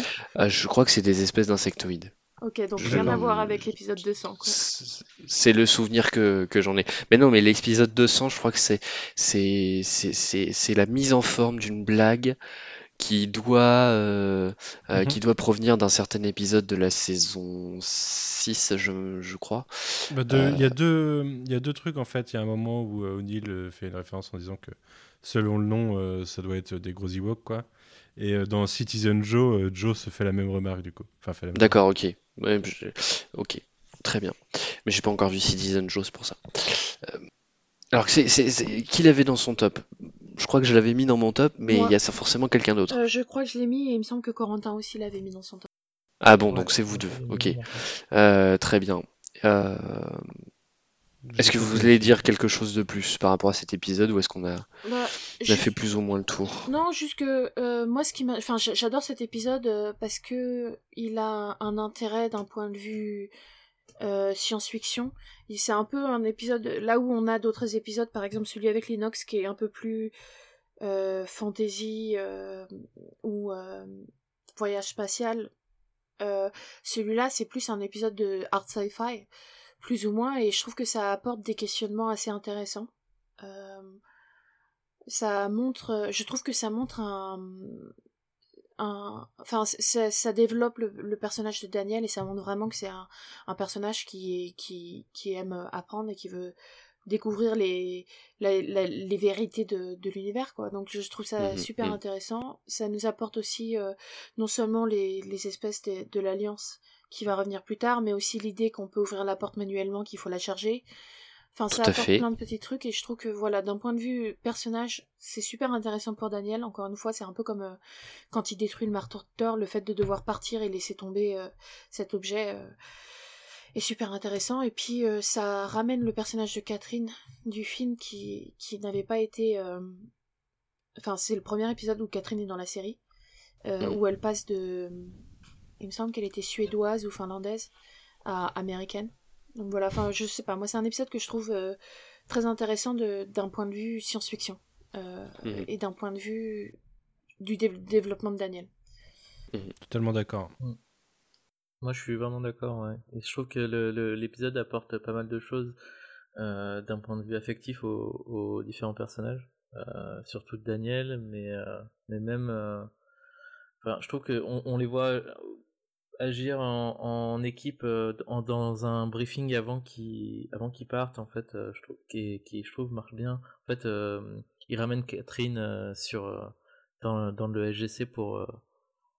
parce que vu, vu que Daniel a découvert les vidéos et et en fait il le présente à du coup à Amand et Amand dans la première saison Amand c'est pas le, personnage qu'on va à, à- à apprécier au fur et à mesure. Vraiment dans la première saison au début il est vraiment vraiment très beaucoup plus sévère que que qu'après. Ouais. et du coup ça ça nous on, on la voit on voit bien l'équipe se se former euh, euh, enfin on, faire blocus euh, au tout début contre contre Amond euh, par rapport aux, aux thématiques qui qui enfin par rapport au, au fait de partir. Donc ça je trouve ça vraiment cool. Et puis euh, moi j'aime beaucoup aussi le personnage de Catherine. Je trouve que il est souvent bien bien traité et puis euh, j'aime bien les petits vieux dans l'espace aussi il y a une, une anecdote par rapport à cet épisode, euh, c'est que c'est la première apparition de l'acteur Paul McGillion dans la franchise, Ouais. euh, que l'on connaîtra Beckett, euh, bien plus tard euh, dans le rôle Beckett. du docteur Carson Beckett. Il y a juste un truc qui m'a fait rire. Enfin, je relisais mes notes et, euh, et quand euh, Carter dit, euh, en fait, Carter explique dans la série que dans l'épisode que la porte peut être chargée par énormément de différentes énergies et l'une de mes notes c'était, est-ce que ça veut dire qu'il suffit de chauffer la porte? Et, et c'est quelque chose qu'on découvre dans un épisode de la saison 4 qu'effectivement elle peut être chargée par la chaleur et du coup je ça m'amuse de m'imaginer que bloqués sur une planète ils se mettent à faire des petits feux sur les côtés de la porte pour réchauffer la porte pour pouvoir l'ouvrir manuellement Pas sûr que ce soit suffisamment efficace en tout cas. Euh, eh bien, épisode suivant, Manu, si tu veux bien. Euh, donc l'épisode Bloodlines euh, qui euh, euh, se dit que peut-être qu'on n'a pas beaucoup développé Tilk depuis le début de la série et qu'il serait intéressant de faire un épisode sur lui. Et du coup qui, euh, qui nous fait découvrir que Tilk a une famille et que quand il est parti de, de euh, en aidant à sauver euh, ces bons militaires américains qui étaient venus foutre le bordel, et ben, il a abandonné derrière lui une famille. Et on le voit donc retourner sur Chulak parce qu'on arrive globalement au moment où Riak, qui est son fils, va devoir se faire implanter une larve Goa'uld. Et il aimerait bien euh, pouvoir évi- éviter ça. Et euh, donc SG1 part sur Chulak et euh, Tilk voit les conséquences sur, sur sa réputation et sa famille qui a entraîné sa désertion. On découvre au passage qu'il a un, que son mentor, qui s'appelle Bratak, est bel et bien là et plutôt, plutôt du côté de sa cause. Et voilà, c'est un, bon épisode d'introduction sur Tilk. On en apprend d'ailleurs un peu plus sur, sur son âge. Je crois qu'on découvre qu'il a plus de 100 ans dans, dans cet épisode. Oui. Je suis pas sûr si on le savait avant, mais en tout cas, euh, on sait que Bratak a plus de. genre 130 ou 170 ans, je sais plus à ce moment-là. Euh, et, et, que c'est lui qui, globalement, a inculqué à Tilk l'idée que les Goa'uld n'étaient pas des vrais dieux. Et euh, voilà, c'est un bon épisode que j'aime bien, qui n'est pas dans mes meilleurs épisodes de la saison, mais, mais qui permet de développer un peu plus style, qui est, comme je disais, est souvent mis en retrait en fait à travers les, à travers les saisons et ne ressort que sur ces épisodes spéciaux. Et euh, c'était globalement le premier de cette lignée. Quoi. Il a 133 ans, euh, Bratak, au moment de cet épisode. Ah ouais? Je suis allé vérifier dans le transcript. C'est hyper, euh, hyper cohérent d'un point de vue acteur du coup. Parce que je crois que Tilk est genre 104, 103, 104. Euh, ah, je croyais, je croyais qu'il était plutôt dans les 80, tu vois, mais euh, je te, oui, il a peut-être passé la centaine aussi. Il a peut-être passé la centaine aussi. Euh, c'est à nouveau Mario Azopardi à la réalisation pour, euh, pour noter. Euh, donc ça a produit euh, trois personnages importants, dont un qui subira un, recast plus tard dans une future saison. Donc Bratak joué par Tony Amendola, Dreyok joué ici par Sally Richardson et Rayak joué par Neil Dennis, lui jusqu'au bout il me semble. lui il sera pas recasté. on en découvre un peu plus sur les sur les Jaffa et, et leurs liens bah, presque euh, quasiment euh, obligatoire avec les, mhm. avec les, les, Goa'uld à partir d'un certain moment. Euh, ce qui crée, ce qui crée certaines tensions. Justement, j'ai l'impression, enfin moi, de regarder l'épisode, j'ai l'impression que ça sous-entend que si on n'a pas, si le Jaffa n'a pas, ne, ne, passe pas son primtac, il me semble que c'est comme ça que ça s'appelle, mm. le fait d'avoir son premier symbiote, ils en ont pas besoin en fait, et et que la raison pour laquelle euh, Tilk finit par accepter, euh, enfin pardonner son symbiote à son fils, c'est parce que son fils est malade, mais il avait pas l'air de vouloir que son fils ait un symbiote à la base. En, fait, ce qu'il y a, c'est que je crois que c'est culturellement parlant, on leur fait comprendre que euh, c'est expliqué dans d'autres épisodes, notamment le premier épisode où Tilk n'a plus de symbiote, c'est que ben, ce sont des meilleurs guerriers grâce au symbiote. Donc c'est pour ça que euh, c'est ce que je voulais évoquer dans le, dans le lien particulier qui, qui existe entre les, les, Jaffa et les Goa'uld. Et, c'est pas juste un rite pour dire euh, bon nous on a besoin d'un autre, euh, on a enfin on a besoin d'un Jaffa en attendant que le, le, le Goa'uld arrive à maturation. c'est vraiment que il y, y, y, a un souhait de la part des Jaffa d'être choisi. Bah, écoute, moi, euh, étant loin dans mon rewatch, je trouve que c'est pas totalement clair en fait dans la série et que ça balance en fait entre deux idées euh, d'un point de vue mythologique. Le, hmm. Déjà, moi, euh, j'étais un peu perturbé le, fait que les Jaffa soient une race alors qu'en fait, pour moi, c'était des humains, mais non, c'est pas forcément des humains. C'est suggéré plus tard aussi que si si tu n'obtiens pas un symbiote ou que tu prends pas de trétonine, ton système immunitaire lâche en fait. Et que je me demande si c'est pas une race qui a tellement été euh, génétiquement euh, modifiée, habituée aux symbiotes génération après génération. Qui fait que c'était peut-être des humains, mais qui sont devenus une ah race qui, à partir d'un certain âge, je vois ce que deviennent dépendants, de, enfin de perdre leur système immunitaire. Mhm. Et moi, j'ai vraiment l'impression que ils ont besoin de, enfin pour survivre, ils ont besoin de ces de ces symbiotes et c'est suggéré par beaucoup d'actions de de, Jaffa à travers les saisons que euh, euh, parfois même des groupes rebelles euh, attaquent les Goa'uld pour pouvoir choper des symbiotes, pas parce que ça les rend plus forts, mais parce qu'ils en ont besoin pour survivre. Ouais, je confirme ce que tu viens de dire. Je suis allé voir sur l'encyclopédie, ils disent bien qu'en fait les manipulations génétiques qu'ils ont subies par les Goa'uld font que à partir de la puberté, ils sont obligés d'avoir un d'avoir un symbiote. si, je, je, viens de me rappeler, je viens de me rappeler quand est-ce que c'est complètement explicité. C'est euh, lors de euh, l'épisode avec les Amazones. Oui, non, mais après, moi, justement, c'est ce qui me semblait, c'est que c'était une sorte de redcon ou de change. Enfin, c'est pas tout à fait un redcon parce que la mythologie euh, évolue au fur et à mesure des épisodes et j'ai l'impression que c'était pas le mhm. cas dans ce premier épisode. De la même manière que la mais hiérarchie. Je suis, moi, je suis d'accord avec toi. Hein, même dans, le, dans le comportement de Tilk par rapport à son symbiote quand il le perd. Euh, ça sous-entend que pendant longtemps, leur dépendance au symbiote était pour devenir plus puissant dans la mythologie et dans mm, la tête mm, au moins de, des scénaristes et qu'ils l'ont finalement changé pour, pour quelque chose de plus génétique.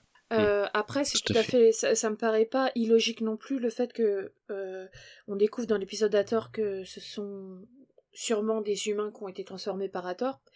Et euh, on peut aussi, si, euh, sachant que les, plus, les, les Jaffa les plus forts euh, sont ceux qui ont le plus de chances d'avoir des, enfants et de vivre plus longtemps, c'est eux qui vont avoir le plus d'enfants, et donc c'est possible que génétiquement ils évoluent pour que en fait leur système immunitaire n'a pas besoin d'évoluer avec eux et c'est pas et ça garde tous les gens qui ont des systèmes immunitaires peu efficaces.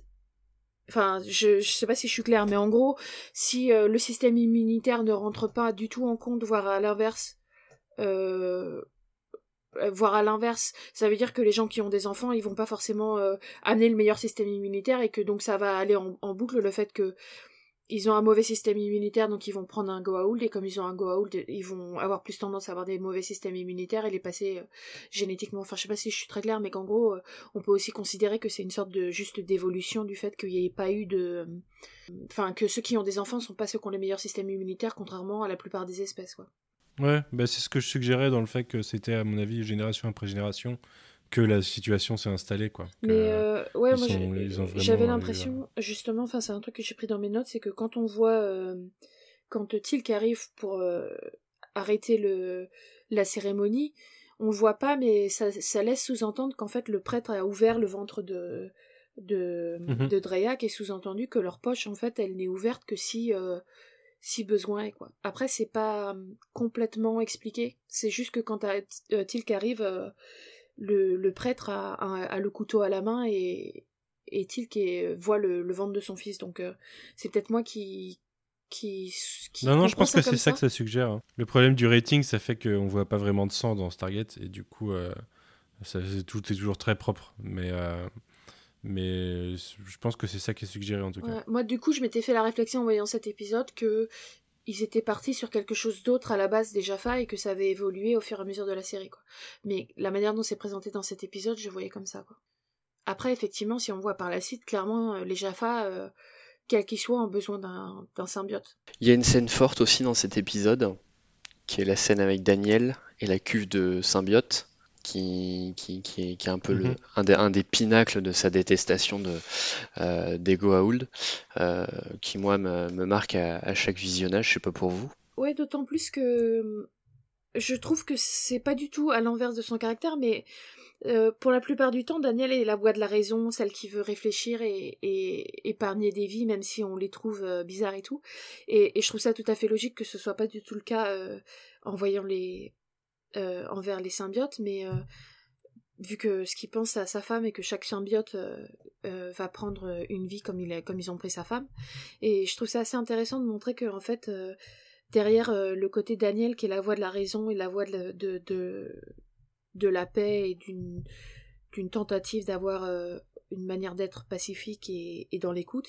Derrière, il a le traumatisme d'avoir perdu sa femme et, son beau-frère qui lui font détester les Goa'uld de manière euh, viscérale, voilà. Au point, au point même de se mettre en danger euh, en révélant sa présence euh, sur, un, sur un monde Goa'uld.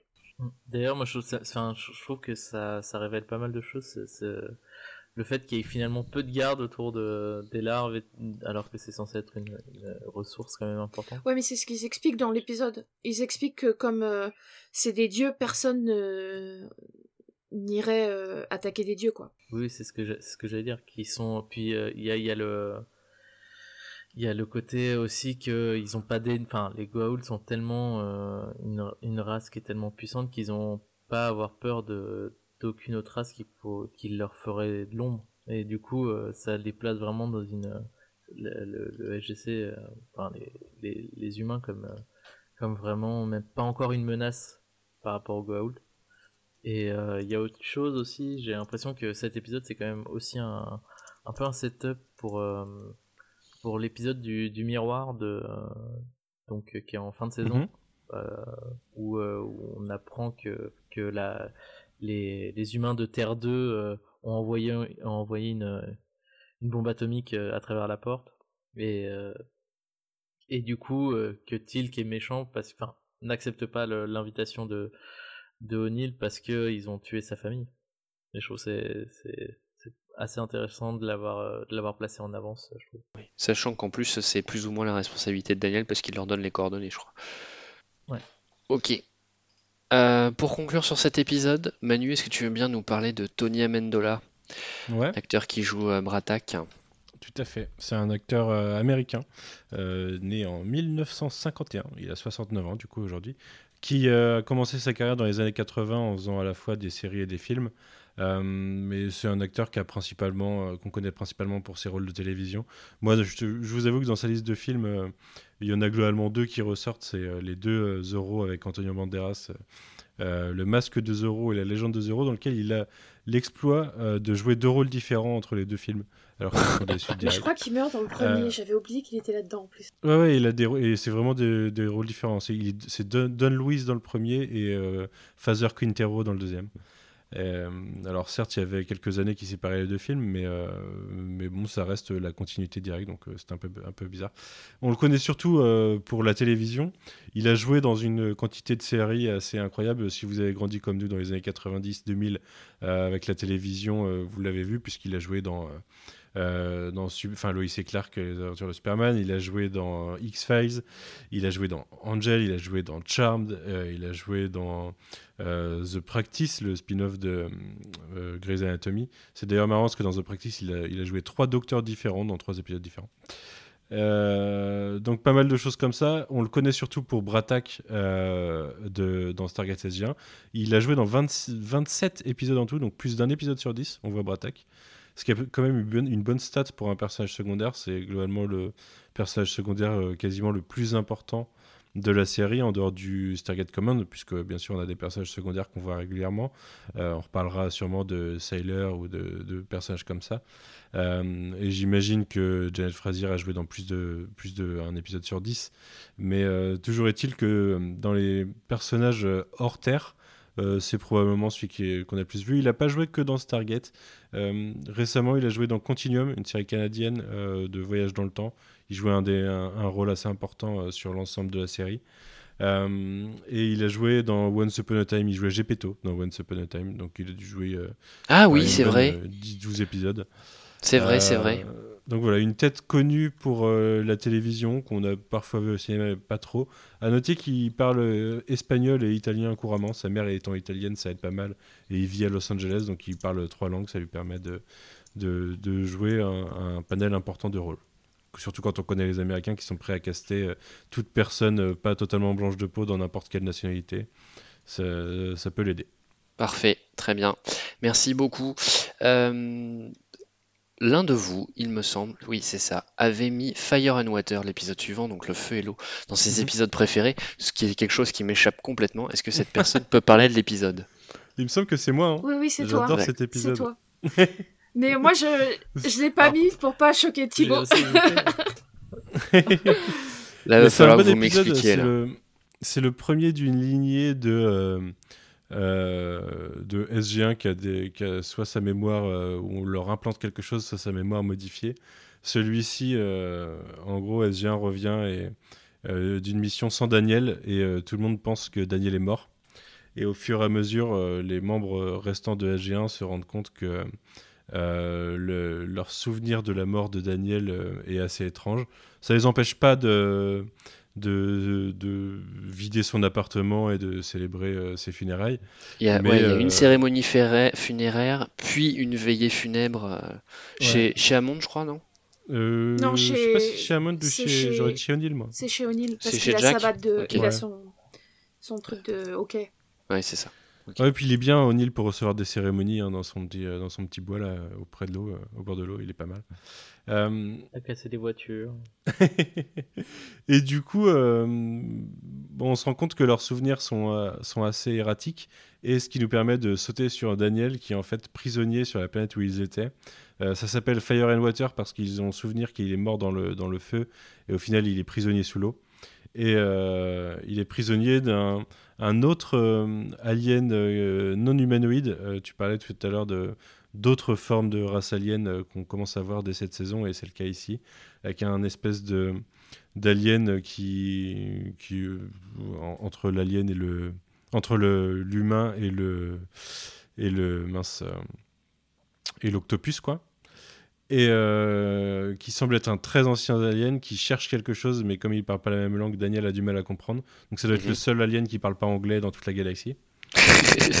et, euh, et au fur et à mesure, on se rend compte qu'en fait, il a gardé Daniel parce qu'il s'est rendu compte que Daniel euh, comprenait l'écriture cunéiforme de l'époque babylonienne et, et a priori a des, souvenirs profondément dans sa mémoire de ce qui aurait pu arriver à euh, euh, l'ex amoureuse de ce, pauvre alien qui est scellé du coup depuis euh, quelques milliers d'années. Et ensemble, en fait, ils vont se plonger dans les souvenirs de Daniel pour, pour, enfin, dans ses études même, pour savoir ce qui a pu arriver il y a très, bien bien longtemps à une, une, celle qui était considérée comme une déesse, mais qui était une alien sur Terre qui a participé à la rébellion contre Ra. Et c'est un épisode que j'aime bien parce que déjà le, la barrière de la langue est rarement exploitée dans Stargate et j'aime bien comment elle est exploitée ici. Euh, c'est souvent avec Daniel, hein, on aura un, fameux épisode avec euh, un Winas euh, bien plus tard, mais c'est souvent avec Daniel que ça se passe et j'aime ce genre d'épisode. Et, et, je trouve qu'il y a vraiment un côté tragique dans l'histoire dans l'histoire de. Comment elle s'appelle? Nem et Omoroka Omoroka, voilà, dans l'histoire de, de et, ça marche bien. Alors après, il y a un côté très cheap dans l'épisode. Et euh, je vous avoue que quand ils remontent euh, à la surface, à chaque fois, ils sont à 3 mètres de, à 3 mètres de la plage, mais ils étaient quand même à, 150 mètres sous l'eau. Et ça me fait bien rire. Mais euh, je sais pas, il y a un côté très touchant que je trouve très, très SF, SF à l'ancienne, à la Star Trek, justement, mm. dans cet épisode. J'entends tout ce que tu dis.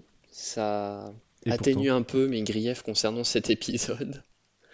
Euh, moi, ce que je reproche principalement, c'est qu'en fait, il apporte rien. C'est-à-dire que là, euh, pour moi, au travers de Nem et euh, de son histoire, et l'histoire aussi de, de le fait qu'il ait une technologie potentiellement très puissante, enfin qu'il ait accès à une technologie potentiellement très puissante, que son peuple s'était opposé au Goa'uld dans un lointain passé, etc. Enfin, pour moi, il y avait une énorme opportunité de développer quelque chose de, de, d'aller plus loin, tu vois, euh, un peu comme euh, un peu comme avec les Nox, un peu euh, comme avec les Tolan dont on parlera dans pas très longtemps, etc. Et ils en font rien du tout. donc en fait, je pense que c'est pour ça que je n'aime pas cet épisode, c'est parce que j'en ressors extrêmement frustré. Parce que je pense que ça leur aurait coûté trop cher en silicone de les avoir fait, de les faire revenir dans la série à chaque fois. Une fois que tu as fait le masque, tu as fait le masque. Hein. Faut pas. Euh, je, peux comprendre la frustration, mais. C'est à nouveau Catherine Powers qui l'a scénarisé. Je trouve ça un peu injuste de reprocher à l'épisode de pas avoir été récupéré plus tard, parce qu'en soi-même, euh, les Nox, les Asgard, tout ça, euh, c'est un peu la même chose. Ils auraient très bien pu ne pas être utilisés plus tard, et il se trouve que ah, mais j'aurais fait exactement les mêmes reproches si ça avait été un épisode sur les Nox, euh, etc. Mais euh, euh, oui, mais du coup, je trouve que ça, ça n'enlève pas en soi-même à l'épisode. Tu peux pas écrire un épisode en sachant si oui ou non les gens vont le reprendre derrière. Après, moi, je sais que je crois qu'on en avait parlé. Il me semble que toi, au contraire, t'es pas d'accord avec moi du tout. Mais je trouve que c'est intéressant de voir SG1 qui qui fait son deuil de Daniel parce que ça nous montre, ça nous montre clairement qu'ils sont ils sont plus enfin qu'il y a il y a je sais pas s'ils sont plus que des collègues mais qu'en tout cas il y a un vrai lien fort qui commence à se former entre eux et que quand ils meurent c'est pas juste euh, le choc d'avoir perdu un collègue mais il y a un vrai deuil qui doit être fait quoi. Et ça je trouve ça intéressant. Mais c'est la partie de l'épisode que j'aime. Cette partie là avec euh, la veillée funéraire, euh, euh, les interactions qu'on a justement en dehors du SGC avec Amonde. je crois qu'il y en a, je crois que Frasir également est, présente. Le, pétage de plomb de O'Neill qu'on pourrait autant mettre sur une certaine étape du deuil, hein, la colère et au final sa frustration de sentir qu'il y a un truc qui va pas. non, non, cette partie-là, elle est très bien gérée. Pour moi, c'est tout le reste Et oui, j'entends ton argument euh, que, c'est un peu injuste de lui reprocher cela, mais c'est un des, épisodes qui représente le plus euh, ce côté euh, frustrant de parfois développer, mettre en place des trucs qui pourraient être super intéressants à reprendre par la suite et de ne pas le faire.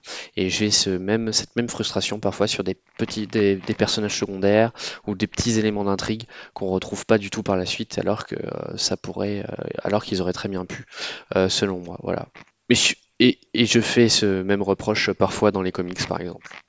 moi, je comprends ce que tu veux dire. Tu péter un plomb sur les comics. À, revoir, je trouve que c'est un peu. Euh, c'est vrai que du coup, on, se dit que bah il y a aucun lien avec tout ce qui va arriver après.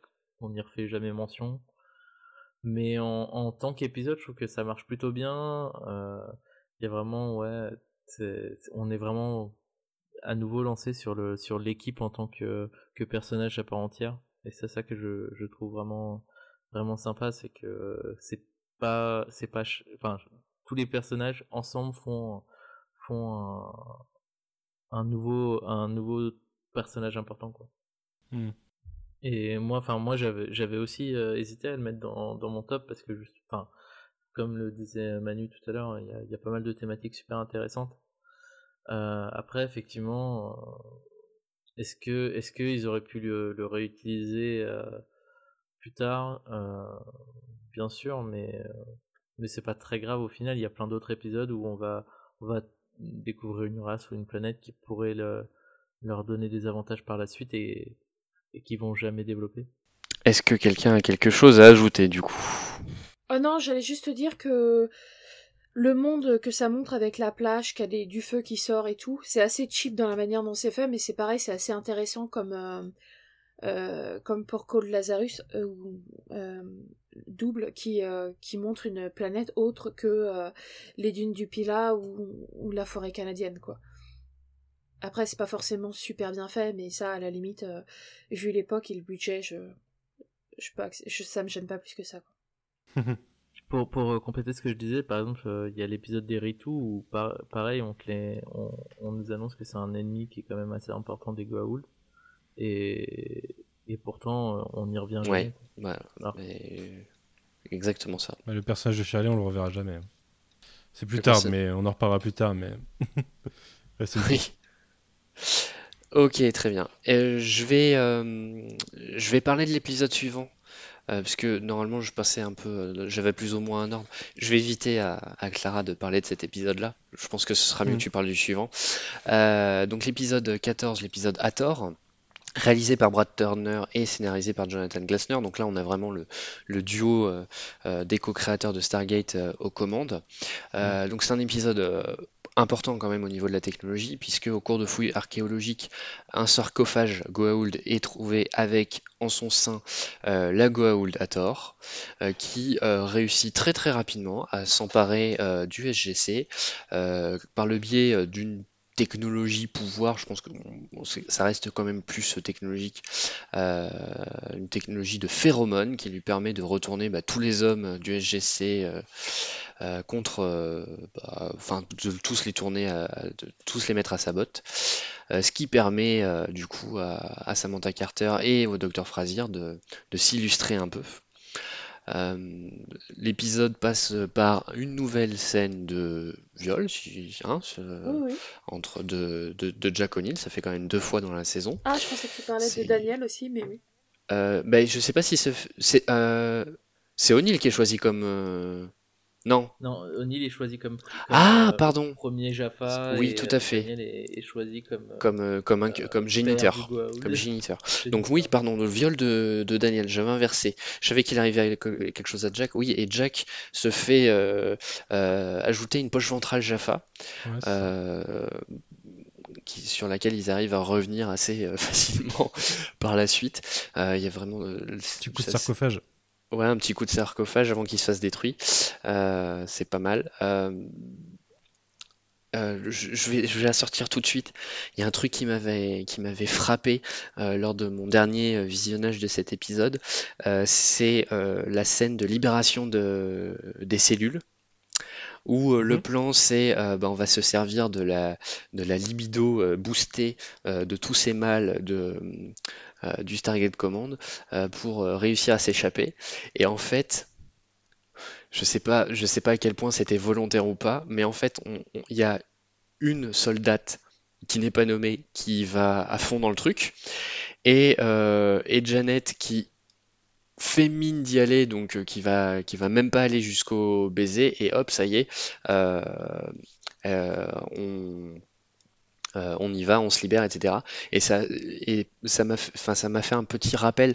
Je, vous, en avais parlé de, cette différence de traitement entre la soldate américaine et euh, Charret dans l'épisode pilote, sur le fait que, bah voilà, suivant qui est le personnage et qui éventuellement l'incarne, et eh ben cette gestion-là des euh, de tout ce qui va être euh, nudité ou sexualité, etc., va être euh, assez différente. Et là, c'est plutôt entre un personnage secondaire acté et une figurante. Ça m'avait un peu frappé. sinon, pour le reste, bah, je vais vous laisser prendre la parole chacune et chacun. Bah écoute, moi c'est un épisode que j'aime pas trop. Euh, je pense que quand j'étais adolescent, il, il parlait peut-être à mes hormones, mais euh, oui. Euh, au, visionnage, c'est vraiment le, côté, le côté moitié charme, enfin sort dans le, dans le sens où ces hormones, voilà, on voit les hormones inspirées par chacun des mecs présents et, et, ils deviennent tous hyper mielleux, hyper très cons quoi. Euh, ça marche pas trop, enfin ça, marche plus trop, euh, je trouve, euh, à notre époque. J'ai vraiment l'impression de voir un épisode de Charmed avec ça à la rigueur. Et alors, je, je, dis pas forcément du mal de Charmed, hein, mais il y a un côté un peu, un peu magique dans l'idée, et le côté possession, je le trouve, je trouve assez mal fait en fait. Je trouve les mecs assez ridicules. Et alors le fait que pour venir les sauver il y a cinq pauvres filles dans la base qui sont obligées d'être en débardeur très serré et d'avoir très chaud. Euh, c'est vraiment. Euh, c'est, On, en, on, en, reparle régulièrement sur notre Discord du côté, euh, du côté fan service de la série, sexualisation des personnages féminins, mais ça commençait déjà pas très bien dans la saison 1.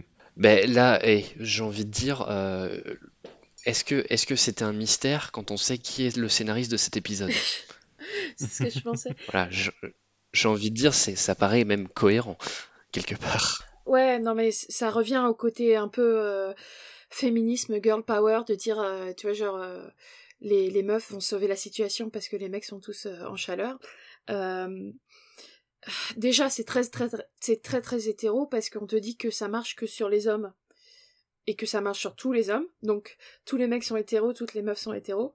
Mais Enfin, il y a plein de trucs qui vont pas. Je pense que je vais éviter de passer trois heures dessus parce que parce que je me suis déjà énervée sur d'autres épisodes. Euh, euh, mais euh, en soi-même, je trouve ça assez dommage parce qu'il y a une l'idée pourrait être pas mal. Ça pourrait ça pourrait donner quelque chose d'intéressant, d'autant plus que l'idée qu'une Goa'uld infiltre le SGC non pas par force mais par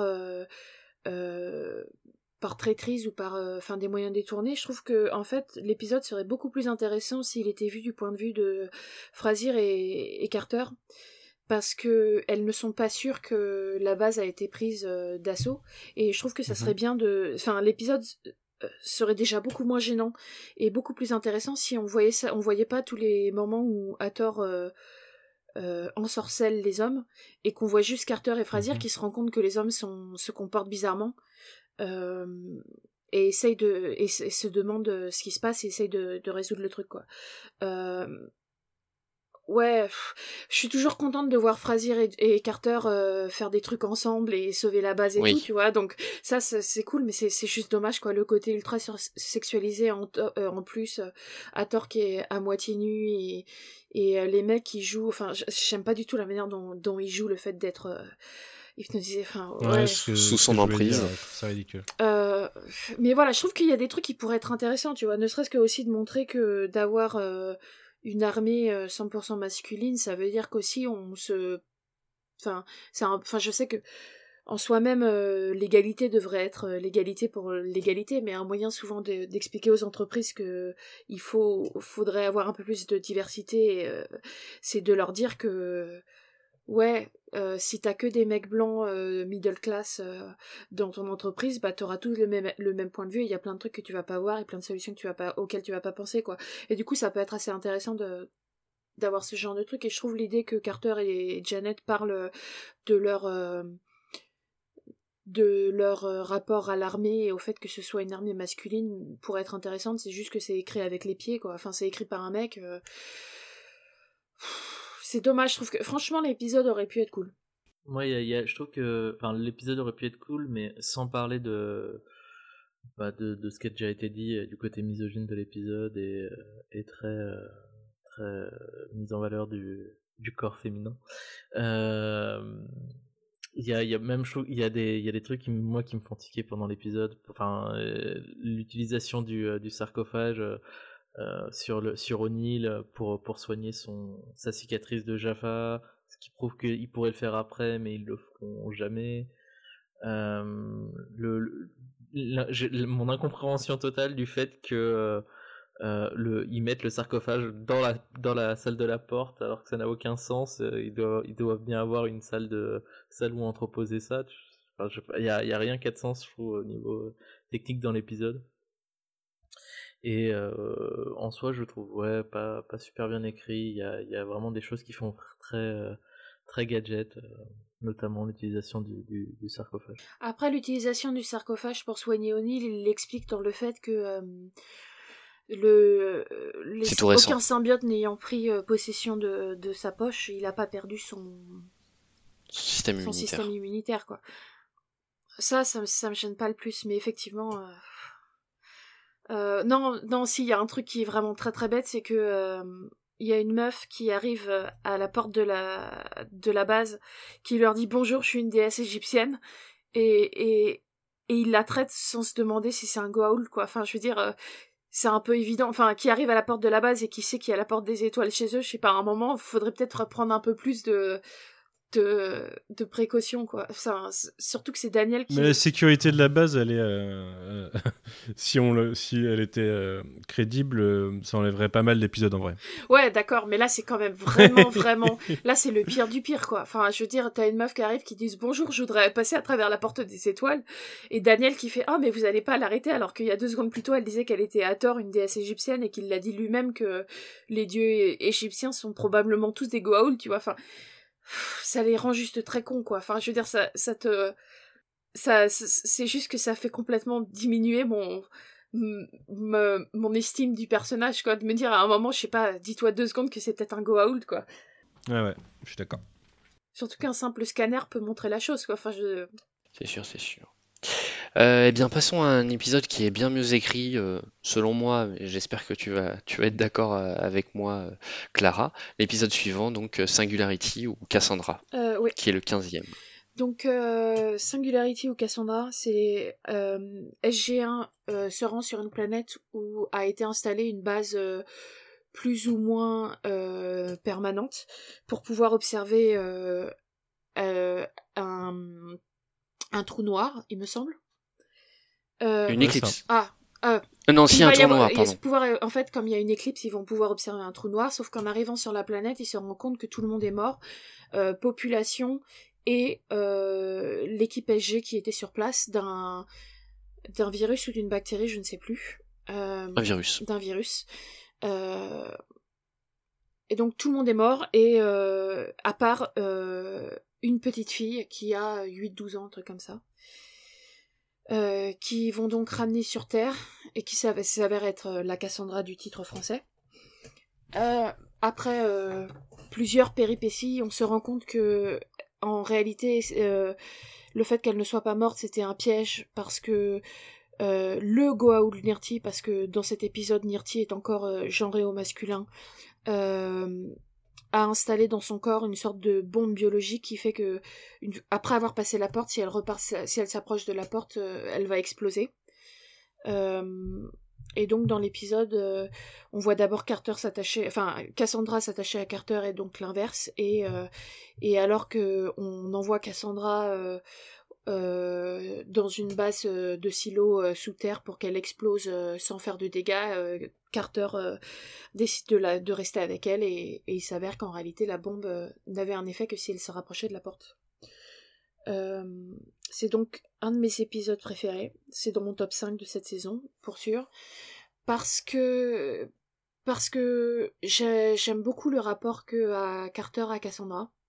C'est enfin voilà, ça, ça, humanise le personnage de Carter, je trouve, même si bon, ça, ça peut un peu partir sur le, cliché de toutes les femmes euh, euh, ont un instinct maternel et sont douces et, aimantes, mais je, je, pense que voilà, c'est quelque chose que j'aime dans le personnage de Carter, c'est que c'est une, personne qui a beaucoup d'empathie et qui ressent beaucoup de choses et ça la rend super intéressante. C'est en plus le personnage de Cassandra va plus tard dans la série, elle apparaît, mais même quand elle apparaît pas, en fait, elle permet à montrer que Carter et Frasier, qui va finir par l'adopter, sont proches. Et encore une fois, euh, je suis en total euh, friendship euh, ship entre Carter hmm. et, et, Janet. J'aime bien quand elles quand elles interagissent entre elles et tout.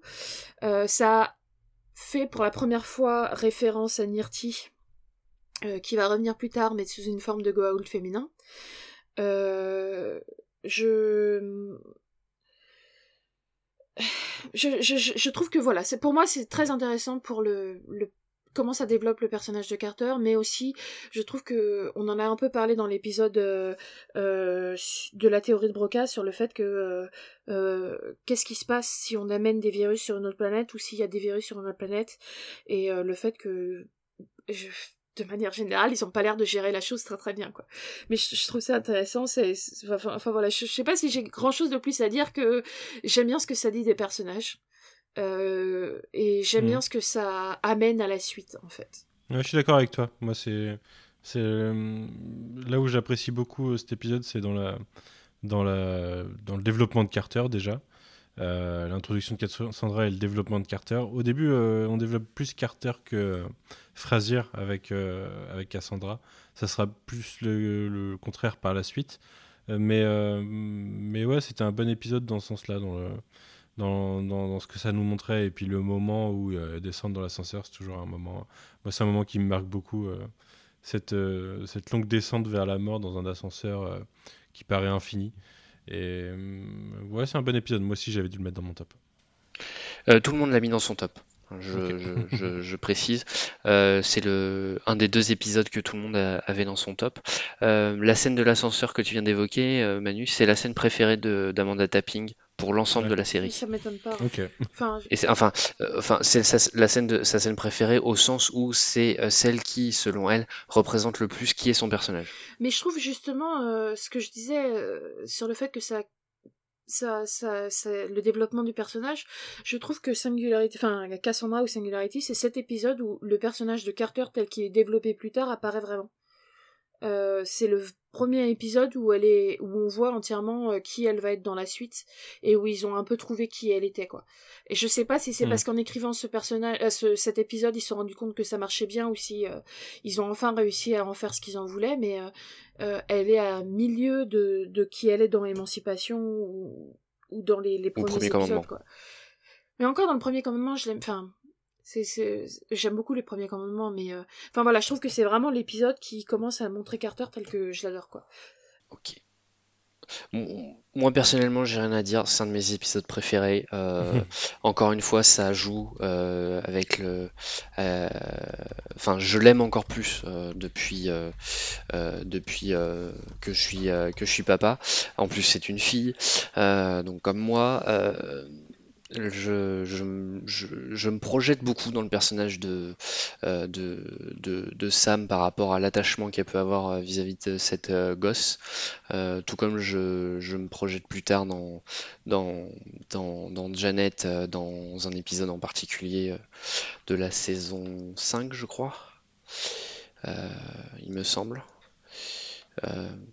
si c'est celui auquel je pense, ça doit être, il me semble que c'est ça, mais 5 ouais, 6. Ouais, euh, l'épisode de l'anniversaire euh, qui tourne un peu bizarrement. Il me semble que c'est dans la saison 5. Euh, et, en plus, il aborde plein de choses. il nous introduit un, un Go. Alors, c'est un Goa'uld, mais effectivement, ce sera une au, sens de l'autre plus tard. Donc, c'est Nirti qui est vraiment une des pires Goa'uld que, que, la série nous, nous présente en termes de, euh, d'action euh, faite par le, par le personnage. Euh, ah, je la déteste viscéralement, elle. Ouais, ouais, je trouve que... Et pas que pour cet épisode, mais je crois que c'est pour quasiment toutes ces interactions. et on y reviendra à chaque fois.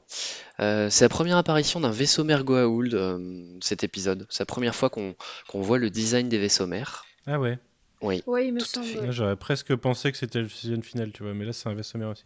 Non, c'est la première apparition, même si effectivement c'est de loin et au travers d'une lunette, mais c'est la première fois ah euh, qu'on voit les vaisseaux attaquent euh, de, leur, euh, de leur petit nom et et il faut savoir aussi que euh, cette, euh, cette expérience faite par, euh, par Nirti et le fait qu'elle avait la bombe à Nakwada, etc., ça aura une influence un peu dans la saison suivante, je crois. ça aura un impact. Mm. Pour revenir sur le fait que au début ça c'est son lien avec ça développe Carter et puis qu'après ça développe Frazier, je trouve ça tout à fait logique parce que au début en fait elle est attachée à Carter dans cet épisode et Frazier est un peu euh, enfin se comporte avec elle comme elle se comporterait avec n'importe quel patient enfant. Mais après une fois mm. qu'elle devient sa mère je trouve ça tout à fait normal que ce soit elle qui ait le plus un attachement et que Carter devienne euh, la tante ou la marraine sympa quoi. ouais. Mm, tout à fait. Euh, ouais je, sais pas moi ça apporte quelque chose. C'est vrai que j'adore Frazier et, même si ça va ça va vraiment apporter quelque chose au personnage quoi. Bah, c'est clairement un des, un des meilleurs épisodes de la saison euh, on bah, l'a tous, mis dans le top. on a tous pris dans notre top, donc euh, voilà, ça veut dire ce que ça veut dire. Euh, moi, je pense que c'est mon épisode préféré dans cette saison, en tout cas. et en plus, ça, encore une fois, ça, ça, nous montre le. Je sais que je le dis depuis le début de, de l'épisode, mais ça nous montre vraiment le côté très familial de, de, de l'équipe, surtout la fin quand quand euh, ils se voient tous euh, dans le parc à la fin et que O'Neill offre un chien comme comme ça gratuitement à, à Cassandra pour parce que sur Terre tous les enfants ont un chien moi je trouve ça très je trouve ça pas sympa pour euh, pour Frasier surtout c'est ça c'est très c'est pas cool pour pour d'offrir un chien quand tu sais pas si la personne va pouvoir s'en occuper surtout que Frasier est médecin donc bon. Mais euh, non, oui, c'est un épisode que j'apprécie particulièrement. Je trouve que c'est rarement aussi bien écrit dans la dans cette saison en fait que, que cet épisode. Et euh, mm. ça n'a rien à voir avec rien du tout, mais je vais mettre plus un point pour la pour Carter en tenue civile à la fin. Ça lui va super bien la, la, veste en jean et tout. Je la trouve très classe comme ça. Voilà, ça ne ça ne vaut rien, mais on prend. Si sûrement. Je pense que ça, ça vaut beaucoup de points. Je suis d'accord. Je crois d'ailleurs que on en a discuté avec Corentin. J'aime bien, j'aime bien cette scène en plus. J'aime le, c'est le, le, coup de, de O'Neill qui dit euh, tous les petits enfants sur Terre ont, un chien. Enfin, je, je, je, vais trouver ça touchant aussi. Euh, cette petite séquence. Euh, ça revient dans l'épisode avec. Enfin, ça me fait penser à l'épisode qu'on vient dans la saison 3, il me semble, avec les les enfants scientifiques. mais mm ça me fait penser à ce qu'on disait dans, dans l'épisode sur euh, le, le, pilote aussi on en parlait du fait que O'Neill a un rapport aux enfants assez euh... enfin ouais c'est ça en fait je pense que c'est dû au fait qu'il a perdu son enfin c'est peut-être le personnage était comme ça de base mais je pense que c'est aussi du fait qu'il a perdu son fils il a une sorte de rapport euh, toujours très proche des enfants et très euh, paternel pas vraiment mais genre il c'est un peu il devient l'oncle de tous les enfants qui croisent quoi euh, et effectivement dans les épisodes à chaque fois qu'il y a des enfants il est toujours il a toujours ce côté euh, oh tu sais ce que c'est un chien est-ce que tu veux voir un chien et tout euh, voilà je c'est assez cool. Quoi. Attention, attention, ça devient suspect. Oui, mais en même temps, j'ai envie de dire, dans l'épisode dont je parlais avec les enfants scientifiques, c'est aussi très suspect le fait qu'il a l'air de, de, d'aller euh, souvent à l'école primaire pour voir les gosses et tout. Je suis désolée, moi ça m'a ça m'a fait bizarre quand j'ai regardé. Mais euh, voilà. Euh, la scène de l'ascenseur, je la trouve aussi très cool pour le fait que O'Neill veuille rester et on voit Daniel et Tilk et que Tilk et Daniel décident de rester. Encore une fois, ça, comme disait Corentin, ça ça cimente vraiment l'équipe quoi, comme plus que des collègues quoi. Et je trouve ça assez cool. Hmm. Très bien, parfait. Donc un de nos épisodes préférés, euh, vous l'aurez euh, compris et, entendu, euh, chers auditeurs. On va passer sur un épisode bien plus moyen. Corentin, si tu veux bien. du coup, c'est l'épisode du l'épisode 16, le procès, où, Corail, en... dans son titre original, qui est réalisé par Mario Azopardi, encore une fois, et qui est scénarisé par Tom J. Hassel. Euh, dans cet épisode, en fait, euh, on, va on va suivre l'arrivée euh, sur une planète de, de SG1 qui va, qui va tourner très vite au vinaigre puisque Tilk va être reconnu par un, un villageois et, être sommé à, expi enfin, être jugé pour, pour ses fautes en tant que, que Primada Et du coup, il va, ça va être tout le, tout le sujet de l'épisode va être de juger, de, de juger Tilk sur le fait qu'il ait tué le père de, du coup de, de l'homme qui l'accuse. Chose qui va très vite avouer et, et demander à expliquer vraiment ses fautes par le procès. Je trouve que c'est du coup un épisode qui est assez, assez cool parce qu'on voit bien que Tilk se rend bien compte qu'il a qu'il a qu'il a enfin on, se rend compte du passé de Tilk et que Tilk est en enfin, pas on va pas dire en paix avec celui-ci mais qu'il a qui vraiment qu'il le reconnaît qu'il il assume ouais. qu'il assume ses, ses, erreurs passées et que il va tout faire maintenant pour pour se, se, faire enfin pas se faire pardonner pour se repentir. pour se repentir merci moi, c'est un épisode que je que j'apprécie aussi en fait, euh, ce côté. Alors déjà, au risque de, de, que ça devienne un running gag, mais euh, un épisode procès, c'est très euh, Star Trek dans, l'esprit, surtout Next Generation par exemple. Et mais il y a le côté redcon de, enfin pas redcon, mais on agrémente le passé de Tilk avec cette décision au final qui va le sauver, qui était que il était très conscient malgré les horreurs qu'il a commis, en fait, il y en a certaines qu'il a commis euh, en toute conscience pour sauver plus de monde. Euh, c'est le principe du greater good, hein, on, connaît. Mais euh, je trouve que ça, apporte encore un peu de, surcouche à Tilk et du coup ça en fait quelque chose que je trouve très appréciable personnellement. Après moi ça me il y a, quelque chose qui me du coup me, me fait tiquer dans les épisodes basés sur des religions qui sont qui sont censées euh, être euh, apparu après la, mhm. la religion égyptienne. de Ra, enfin, c'est ça, exactement. C'est que bah il y a cet épisode et d'ailleurs un autre épisode sur une autre religion euh, qui se passe après la disparition de Ra et de et de la culture égyptienne. C'est il y a le même acteur, il y a David McNally qui oui. qui joue également un des personnages principaux de Tout à fait. C'est très marrant et à chaque... je, je me demande si, si c'était fait pour. Et il joue plus ou moins le même personnage d'ailleurs. Hein. Euh, ouais. il y a aussi une question de procès en tout cas.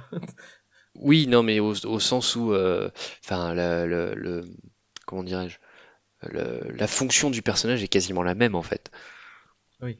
C'est ça que je veux dire. Euh, Clara, de ton côté, qu'est-ce que tu, aurais à dire particulièrement sur cet épisode? Oh, bah, pas grand chose, je pense que je suis à peu près d'accord. Je trouve que c'est intéressant de voir euh, l'évolution de ce que, ce que, ça dit de Tilk et du, de son passé, de, de ce qu'il veut être. Euh, je trouve la question euh, qu'on peut se poser sur comment est-ce qu'on donne justice, est-ce que, est-ce que enfin, c'est vrai que nous c'est, ce qui est dit dans l'épisode, c'est que dans cette culture, c'est la personne qui souffre le plus qui doit choisir parce que c'est la seule personne à savoir ce que ça fait. Et ça peut poser des questions assez intéressantes sur effectivement, est-ce que comme nous on le pense, il faut que ce soit quelqu'un de neutre ou alors est-ce que euh, pour juger euh, de l'impact euh, de la douleur subie, est-ce qu'il faut au contraire ne pas être neutre, etc. Enfin, je trouve que ça, apporte des choses importantes. Mais en soi-même, je sais pas pourquoi, mais ça apporte plein, plein de trucs importants, mais l'épisode me marque pas plus que ça. Je sais pas si c'est. Je dis pas que c'est un mauvais épisode, c'est juste que voilà, ça me. Mais ça, les, idées derrière, et encore une fois, euh, ici, fan de, fan de science-fiction, et ce que j'aime dans la science-fiction, c'est les idées que c'est les questions que ça pose, quoi, et c'est tout à fait, euh, c'est tout à fait relevant, euh, je sais plus parler français, mais c'est tout à fait relevant, on va dire. pertinent, c'est tout à fait pertinent de se poser cette question dans une série qui parle de culture et de religion, etc. Et enfin mmh. voilà, je trouve qu'il y a plein de choses cool dedans en soi-même. Moi, je suis d'accord. Voilà. En fait, pour rebondir sur ce que tu disais sur euh, le, le, point de vue de la justice dans cet épisode, euh, ça met le doigt sur quelque chose qui en fait d'un point de vue, d'un point de vue citoyen qu'on oublie souvent en fait dans nos sociétés modernes, c'est que la justice euh, et le, en gros le ministère public, on va dire, euh, quand on, si on parle à l'américaine, mais euh, chez nous, ça serait du coup la partie civile, non, la part, enfin, le, le, procureur, sont pas là pour, pour juger et réparer les victimes, pour réparer du point de vue de la victime, mais sont là pour réparer du point de vue de la société. Et c'est ce qui fait que dans nos sociétés, c'est très important qu'il y ait une impartialité des personnes qui jugent. Là où euh, là on nous présente un concept totalement inverse, c'est qu'on répare pas la société, on répare le préjudice euh, individuel. Et du coup, c'est les personnes qui ont subi le préjudice qui, euh, qui participent à ce procès. Et c'est une technicalité qui est assez importante, je trouve, dans nos sociétés, qui est peut-être même qui est peut-être pas assez mise en avant en fait dans l'épisode, mais je me souviens, j'avais, j'ai mes notes sous les yeux, j'avais marqué épisode le plus Star Trek qui soit euh, dans, dans cette saison 1. C'est vraiment ce genre de, de, choses qui amènent à la réflexion euh, sur euh, la, façon qu'a une société de, fonctionner. Et je trouve ça très important. Il y a une réplique que j'ai notée, c'était Anyone who has a mind has an opinion, du point de vue de. je crois que c'est une réplique de. Je me demande c'est pas O'Neill, mais euh, par rapport au fait que euh, ce peuple considère que euh, celui qui a la plus forte opinion est la personne qui a subi le plus fort préjudice au final. Et, ce côté, ce côté, l'impartialité est impossible à, obtenir de la part de quelqu'un qui a subi une, un préjudice est très important. Voilà, je me suis un petit peu égaré, excusez-moi, mais, non, non, mais j'ai un peu de mal à m'exprimer, mais l'idée est là. Non, je suis tout à fait d'accord. Après, euh, peut se poser la question inverse aussi de euh, est-ce qu'on peut vraiment être neutre? On a tous un point de vue, etc. Quoi. Et je trouve que c'est assez intéressant mhm. parce que ça pourrait. Euh, il y a énormément de débats sur sur une justice restauratrice ou restaurative, je sais plus comment on dit en français. Mhm. Et ça pourrait ça pourrait clairement apporter être le début d'un débat sur le sujet, quoi. voilà. Euh, je suis tout à fait d'accord avec toi. Mais c'est en fait, c'est un, un, un, point de vue qui est hyper important dans le dans le dans, dans, dans la société la différence entre la société américaine et la société euh, française par exemple. Euh, nous on n'a plus la peine de mort. Et la peine de mort c'est quasiment la reprise de la loi du talion dans, dans, la Bible. La loi du talion on la connaît pour pour sa dureté dans la formulation œil pour œil dent pour dent euh, c'est en gros, tu tues, on te tue. Sauf que, hum, en fait, la, loi du talion, elle est plus là pour dire que euh, euh, il y a une, réponse proportionnée à un, crime. C'est-à-dire que si on te crève un œil, bah, tu vas pas aller plus loin que crever l'œil de quelqu'un. Et du coup, cette loi du talion, si on l'interprète d'un point de vue justice américaine, on va dire, elle fait que si on tue, euh, si quelqu'un tue euh, quelqu'un qui t'est proche, tu peux euh, justifier que cette personne doit mourir.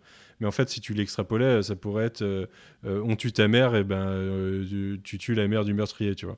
Ce qui, si on part dans l'absurde de l'interprétation de cette loi biblique. C'est aussi ça la loi du talion, il me semble, parce qu'il y avait des histoires de si tu tues le fils de quelqu'un, la personne qui se fait tuer, ce n'est pas la le meurtrier, mais son fils. Il me semble qu'il y avait quelque chose comme ça dans la loi du talion. Mais euh, je trouve ça intéressant, d'autant plus qu'en anglais, il y a l'expression euh, an eye for an eye? Euh, euh, and the uh, whole world goes blind, qui veut dire un œil pour un œil rend le monde aveugle. Le, monde devient aveugle. Et c'est d'autant plus intéressant que, effectivement, oui. mais voilà, encore une fois, je trouve que il y a plein de trucs intéressants c'est juste le. Je sais pas pourquoi, en plus, je saurais même pas dire pourquoi ça me marque pas plus que ça, d'autant plus que j'aime bien l'idée qu'à la fin, euh, je ne sais plus comment s'appelle le, euh, le, personnage, mais celui qui accuse Tilk euh, dit quelque chose du genre euh, euh, du genre euh, ah, ce n'est pas l'homme qui a tué mon père et je trouve que ça pose aussi la question de qui est-on quand on évolue est-ce qu'on est toujours la même personne et tout parce que il dit ça et ça peut être considéré comme juste il ment. Il dit qu'en fait il s'est trompé qu'il l'a pas reconnu mais ça peut aussi être considéré comme maintenant qu'il a vu les actes de Tilk qui a sauvé les gens autour de lui alors qu'ils qu'ils allaient le tuer il se rend compte que mhm. Tilk a changé, qui donc il n'est pas la même personne. donc je trouve que ça, ça apporte plein de questions intéressantes. Euh, Et je ne saurais pas vous dire pourquoi, je sais pas, à la fin. Ça reste pas du tout un de mes épisodes préférés. Je le trouve pas mauvais, mais ça. Ouais. J'ai beaucoup parlé pour, pour, pas grand chose, je suis désolée. Ah non, c'est très bien. Pour ma part, cet épisode euh, est assez anecdotique, même s'il est intéressant par rapport au développement de, de Tilk. Je reconnais le fait que, euh, bah, en fait, euh, son, sa quête de rédemption, il va pas la faire que dans son, que auprès de, de, de, de, la Terre, et encore, euh, limite, il n'y a pas vraiment de rédemption à avoir ici, c'est vraiment auprès de, plein de personnes qui, qui doivent l'avoir. Mais euh, sinon, au final, euh, il n'est pas, il est pas fini, il est pas ouf, cet épisode. Mm. Il fait partie de ceux qui sont les, les, les, plus manquable, si je puis m'exprimer ainsi, de la saison. Euh, on perd tous plus ou moins euh, nos moyens et notre phrasé et notre langue française, et il reste encore 5 épisodes à aborder, donc je vous propose qu'on aille assez vite euh, sur l'épisode suivant. l'épisode suivant qui est les réfugiés, ou Enigma en français qui nous introduit la race des Tolan, race qu'on reverra plus tard et sur laquelle on reviendra très certainement, ainsi qu'au travers de, certains de ses personnages, euh, en particulièrement le personnage de, Narim, euh, une, enfin, une race, donc les Tolan, qui est technologiquement très avancée euh, et qui cherche un moyen de trouver une nouvelle terre où se réfugier. Euh, sachant qu'on leur propose donc, euh, c'est à cette occasion-là, qu'on leur propose d'aller sur la, la, Terre de Lumière, euh, la fameuse mhm. de l'épisode de la théorie de Broca, avec le retour de Tuplo, donc le, chef de, cette planète, qui est ramené plus bas que Terre par par Omok, le chef des, le chef des Tolan, interprété par Tobin Bell, que l'on connaît avant tout pour son rôle de, de Jigsaw de la saga Saw.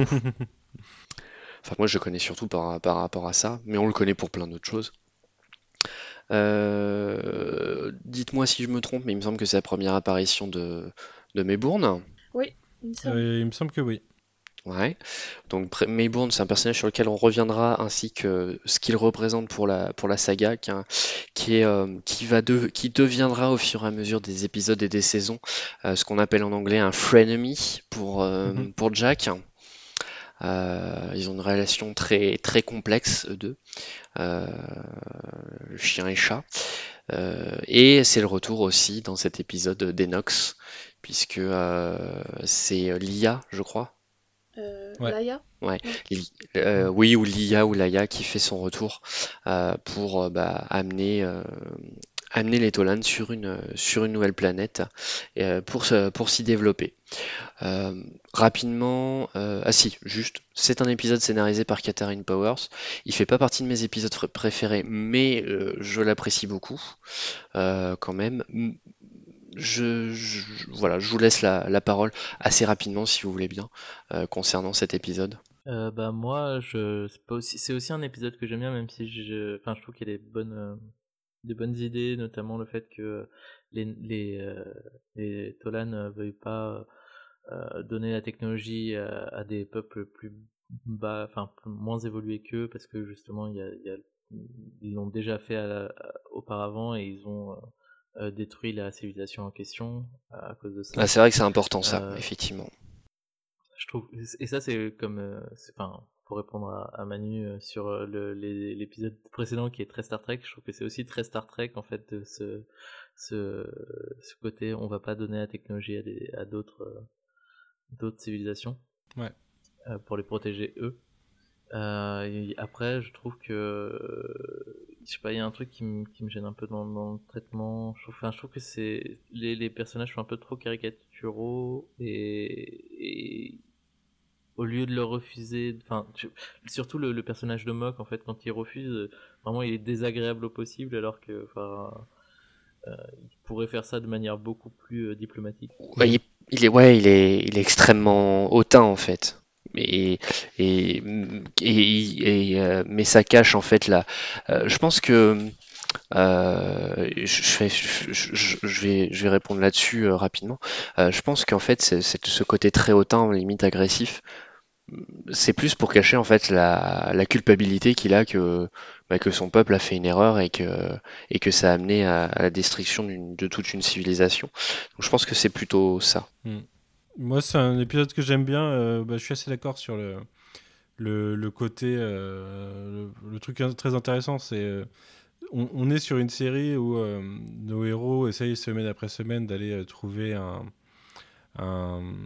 enfin des, nouvelles technologies ou des alliés plus puissants qu'eux, ou même pas forcément plus puissants, mais augmenter leur, alliance face à un ennemi commun. Et là, on a une race qui, qui a fait confiance dans le passé, et euh, a fait l'erreur de faire confiance et du coup se retrouve à, à, être isolationniste en fait d'un point de vue d'un point de vue euh, euh, intergalactique, enfin mhm. interplanétaire. Mhm. Et ce que je trouve intéressant, c'est que le point de vue isolationniste, c'est quelque chose qu'on on aurait tendance dans la science-fiction et même dans le monde à vouloir effacer mais il est présenté d'un point de vue cohérent et d'un point de vue qui, le, qui fait que, euh, ça, que c'est assez logique, quoi, tout ça. C'est justifié et compréhensible. C'est justifié, voilà, exactement. Et du coup, euh, je trouve que de ce point de vue-là, euh, ça marche bien. Mmh, mmh. Après, on reviendra hein, sur les, les, tonales plus, les tolanes plus en détail dans, dans l'épisode, enfin dans, dans, la deuxième partie. ouais. dans, sur la partie mythologie. Euh, puisque là on reviendra plus en détail sur, les Tolan dans, leur ensemble et donc ce qui, adviendra plus tard dans, la série. Vas-y Clara, tu avais quelque chose à dire. Euh, j'allais dire, je suis à peu près d'accord sur tout ce que vous avez dit euh, de bien de l'épisode. donc je vais pas répéter, je vais dire vite fait. Moi j'ai un peu du mal avec cet épisode, donc je vais y aller vite fait. Euh, Narim, euh, c'est un peu un creep et euh, sa relation avec Sam, je la trouve bizarre. Après deux jours, on a l'impression que c'est l'amour ultime. Sam qui donne son chat, c'est c'est pas possible quoi. J'adore Sam, mais non. Aucun humain ne donne son chat, ça me fait détester Sam. le fait qu'ils veulent pas aller sur la planète de, de la lumière, je trouve ça, en fait, ça me paraît bizarre parce que qu'ils veuillent pas être avec les humains, je comprends parce qu'ils ont un, un degré d'avancée scientifique assez élevé pour pour euh, peut-être avoir une partie de compréhension de leur technologie et donc la, reprendre, mais qu'en réalité, s'ils allaient sur une planète où il n'y a absolument pas de technologie et tout est magique, il y aurait aucune chance que leur technologie soit soit euh, reprise par euh, les, habitants de la planète de la lumière. Euh, voilà, euh, c'est très Star Trek, euh, c'est très, mais c'est très aussi science-fiction de manière générale des années 60 dans la tenue. Ils sont tous en tenue en pyjama, en, en aluminium, c'est très drôle. Après, on peut considérer que ça se trouve c'est leur tenue de de vulcanologue, voilà. Sinon, euh, pour les donc c'était tous les trucs pas intéressants à dire, mais vu que vous aviez déjà dit tous les trucs intéressants, voilà, c'est à peu près tout mon point de vue sur l'épisode. Que j'aime, au final, j'aime pas trop cet épisode pour toutes ces raisons, en fait. Je, me doutais que tu allais dire quelque chose sur la relation entre Sam et, Narim, de toute, de toute évidence. Et ça reviendra dans les épisodes suivants, euh, abordant les Tolan euh, en plus. Par contre, j'aimerais bien avoir la, j'aimerais bien avoir le le, le truc que Narima où il peut enregistrer ses sentiments. Je trouve que c'est une idée ah, super classe et que en plus c'est quelque chose qui me manque dans ma vie quoi. Euh, je voilà quoi. Mais je c'est dommage parce que je trouve que l'histoire avec Narim pourrait être intéressante. C'est juste euh, bah, c'est écrit par Catherine Power donc Power donc je suis pas vraiment surprise tu me diras. Mais voilà quoi. Mais sinon je suis d'accord avec vous hein, sur tous les points intéressants. Euh, je vais pas les répéter quoi. Mais je trouve ça fou, enfin, encore une fois, hein, c'est que cette, euh, cette autrice, euh, bah, quand même, sur, ce, sur ces notions-là, euh, les rapports hommes-femmes, enfin, limite, je trouve ça dingue qu'elle se plante autant. Ouais, mais tu vois, on est tous dans une société euh, sexiste et du coup, en tant que femme, c'est tu es autant soumis au sexisme ambiant et d'autant plus quand tu es dans un métier sexiste que euh, euh, des scénaristes de séries, d'autant plus de séries SF femmes, il y en a pas des masses, donc je pense que c'est tout à fait normal qu'elle ait intégré un biais sexiste. D'autant plus mmh que quand t'es une femme, t'es élevée à, à voir des trucs romantiques, t'es, es élevée à, à, considérer plein de trucs romantiques qui, euh, quand tu te déconstruis un peu, ne l'est pas, mais du coup, tout ce qui est, je sais pas, euh, baiser volé, euh, histoire, le genre d'histoire romantique qu'elle écrit dans, dans les différents épisodes dont on a parlé, c'est quelque chose qui est tout à fait intégré dans notre société et d'autant plus envers les qu'on dit aux femmes auxquelles on dit aux femmes qu'il faut que c'est romantique et euh, je pense que c'est d'autant plus difficile dans les années 90 2000 de changer de point de vue aujourd'hui avec les réseaux sociaux et une libération de la parole et beaucoup de de, de, réflexion sur le sujet, c'est plus facile de sortir de ça. Et je veux dire, moi, à l'époque, ça m'avait pas choqué plus que ça, tout ce que je dis ça maintenant. Hein. Donc, ça m'étonne. J'entends ce que tu dis. En fait. Euh, et j'ai pas envie d'accuser. Enfin, c'est un peu bizarre parce que ça fait vraiment genre j'accuse la seule femme scénariste de la série. Donc, euh, moi-même, je suis pas très au clair là-dessus, mais euh, je pense juste que voilà, elle, a intégré une société qui lui a dit que c'était romantique de tomber amoureux d'une femme euh, euh, au bout de deux secondes et, mmh et de, enfin voilà quoi. Je, je sais pas quoi dire de plus, ça m'étonne pas et je pense que c'est pas une faute en, en elle-même, c'est juste qu'on est tous des produits de notre société quoi. Et qu'il faut pas oublier que c'est une série qui date de 90-2000 et quand on regarde Enfin, j'ai regardé pas mal de séries pendant le confinement de l'époque et franchement, euh, Stargate, c'est pas le pire, quoi. Il y a, vraiment pire. Parfait. Eh bien, on va pouvoir passer euh, à l'épisode suivant. Euh, donc, Solitude, épisode 18, Portée disparue en français. C'est un épisode qui a d'abord été écrit pour être un épisode bouteille, c'est-à-dire un épisode qui se passe entièrement sur des décors préexistants et plus ou moins au même endroit. Raconte l'histoire de SG1 doit rentrer sur Terre en, en urgence parce qu'on leur tire dessus et euh, Daniel et Tilk sont renvoyés sur Terre mais euh, Carter et O'Neill euh, eux n'arrivent pas dans le SGC et on voit on coupe et on voit qu'ils sont arrivés dans un endroit recouvert de glace sur une planète gelée qui et donc c'est juste Carter et O'Neill qui essayent de survivre dans le froid Carter qui essaye de de comprendre pourquoi la porte ne marche pas pour les renvoyer sur Terre, pendant que Daniel et Tilk essayent de trouver où on vient plus arriver Sam, et O'Neill. Euh, et jusqu'à ce qu'à la fin on se rende compte qu'en réalité ils sont sur une deuxième porte de terrienne euh, en Antarctique. Euh, bah du coup c'est dans mon top 5 parce que j'aime beaucoup la relation O'Neill Carter dans la glace. Je trouve ça intéressant le fait que pour une fois c'est O'Neill qui est blessé et, et, et qui, qui est un peu euh, sans pouvoir. J'aime en retrait. voilà. Euh, j'aime bien le fait que de ce que ça dit euh, de sa relation avec sa femme quand il était dans les forces spéciales. J'aime bien l'idée que ce soit Daniel et Tilk qui doivent résoudre des problèmes de physique de la porte et non plus Carter pour une fois. Euh, voilà. Mais de, manière, mais de manière générale, je pense que ce qui me plaît le plus, c'est la relation entre Carter et, et O'Neill et euh, le fait que O'Neill répète à Carter qu'ils vont, vont survivre et que Carter. Euh, enfin, on voit qu'elle a beaucoup moins d'expérience que lui et, et en même temps, quand O'Neill croit que. Enfin, et, et, aux portes de la mort et qu'il croit qu'il va mourir, Carter, à un moment, il l'appelle Carter Sarah et elle lui, elle lui répond comme si elle était Sarah pour pour que il meure dans des bonnes conditions quoi. Et je trouve ça assez touchant. Enfin voilà je trouve l'épisode touchant et euh, et puis euh, d'un point de vue euh, plus large de ce que ça apporte à la suite de la série ça nous apporte une deuxième porte. Donc ça va ça va apporter des trucs intéressants plus tard quoi. Très bien. C'était pas dans mon top, c'est un, épisode que j'aime beaucoup quand même, pour les raisons que tu as, que tu as évoquées. Et donc c'est un épisode qui est par contre très important au niveau de la, mythologie puisqu'il euh, nous fait découvrir une deuxième porte des étoiles sur Terre avec son DHD. Et ça par contre c'est euh, assez euh, inestimable. Ah si, il y a juste un autre truc, c'est que j'apprécie la blague de Carter qui sort de la cave gelée où ils sont bloqués et qui dit à O'Neill c'est une planète recouverte de glace parce que c'est quelque chose qui me fait toujours rire dans la science-fiction mhm. en général, mais surtout dans Stargate, parce que euh, le fait que Stargate soit sur une porte, on a l'impression que ce qui se passe dans les 10 euh, km aux alentours de la porte est censé se passer partout, alors que, enfin voilà, il suffit d'aller sur Terre de, pour voir que ça change, et du coup la blague me fait rire à chaque fois, quoi.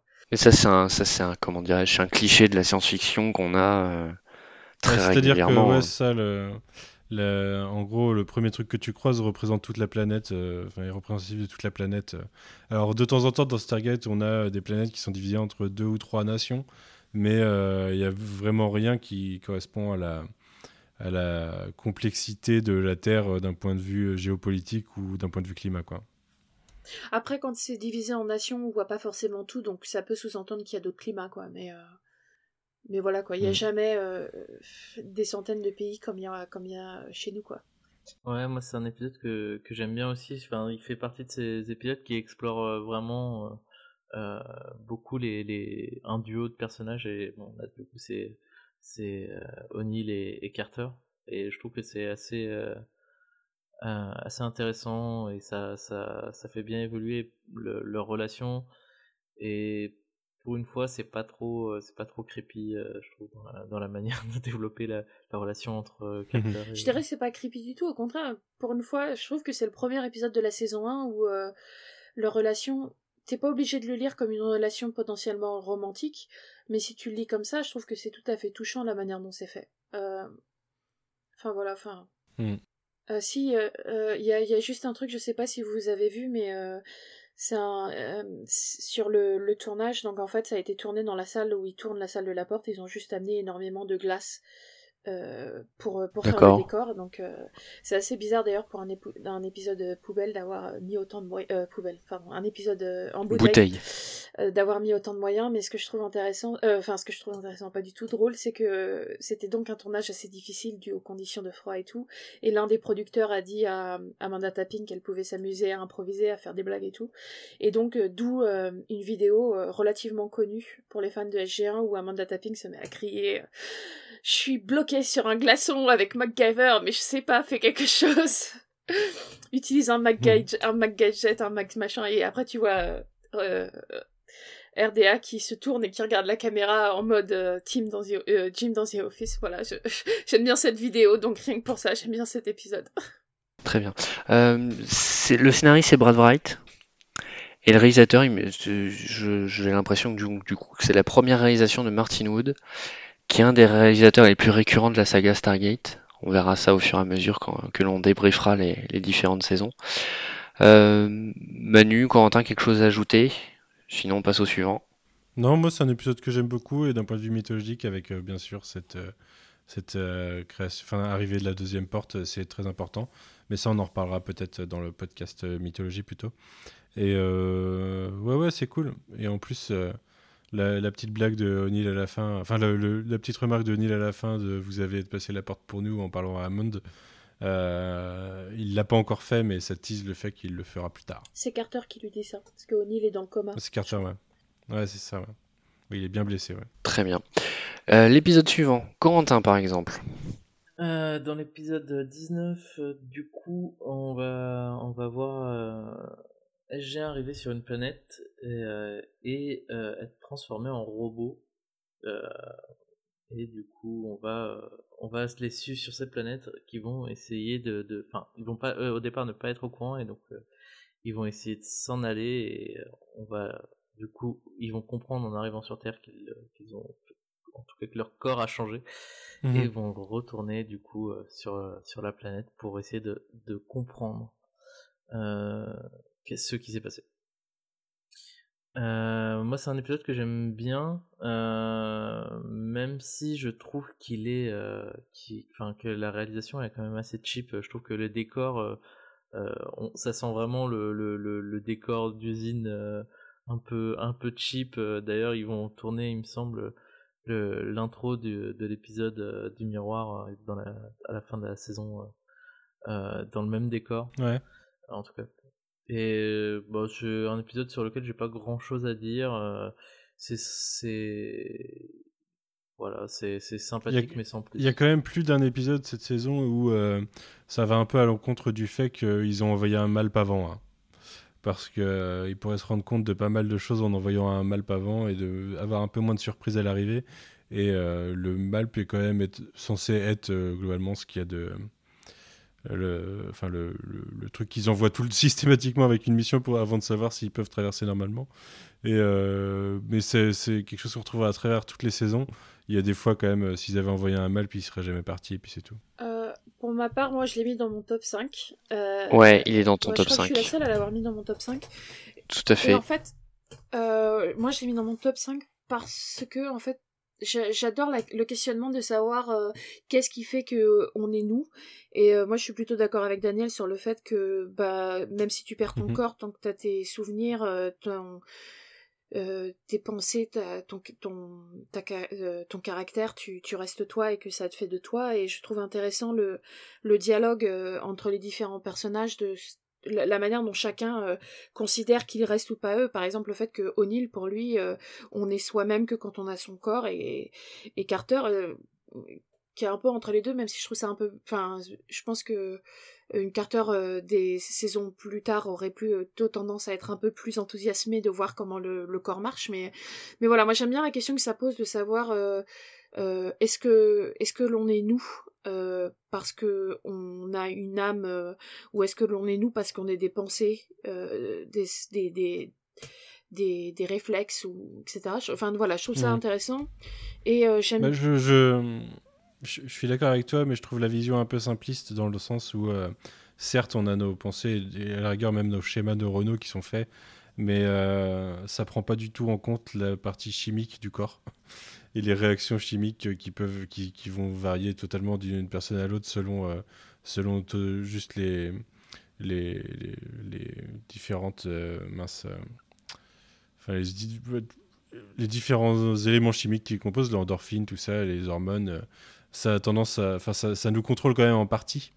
Et du coup, euh, du coup ça, dans un corps robotique, tu as certes ton schéma de pensée, mais au final, tes instincts naturels, euh, est-ce qu'ils est demeurent, tu vois Oui, mais dans ce cas-là, si, tu, si tu prends des hormones euh, pour différentes raisons, que ce soit parce que euh, parce que tu fais bah, une transition pour des raisons médicales autres, euh, ça modifie ton comportement, mais ça modifie pas qui tu es. Tu n'es pas une autre personne, tu es toujours toi-même. Euh, enfin voilà, je trouve que ça pose la question intéressante. et du coup, la question aussi du fait que, donc à la fin, on découvre qu'en réalité, ils ne sont pas un transfert de leur identité dans un autre corps, mais une copie de leur identité dans un autre corps. Et, et, et ce qui est intéressant, c'est qu'en fait, euh, le principe des robots et le fait que la société euh, dans laquelle ils sont était en train de mourir et qu'ils ont créé des robots pour pouvoir continuer à survivre.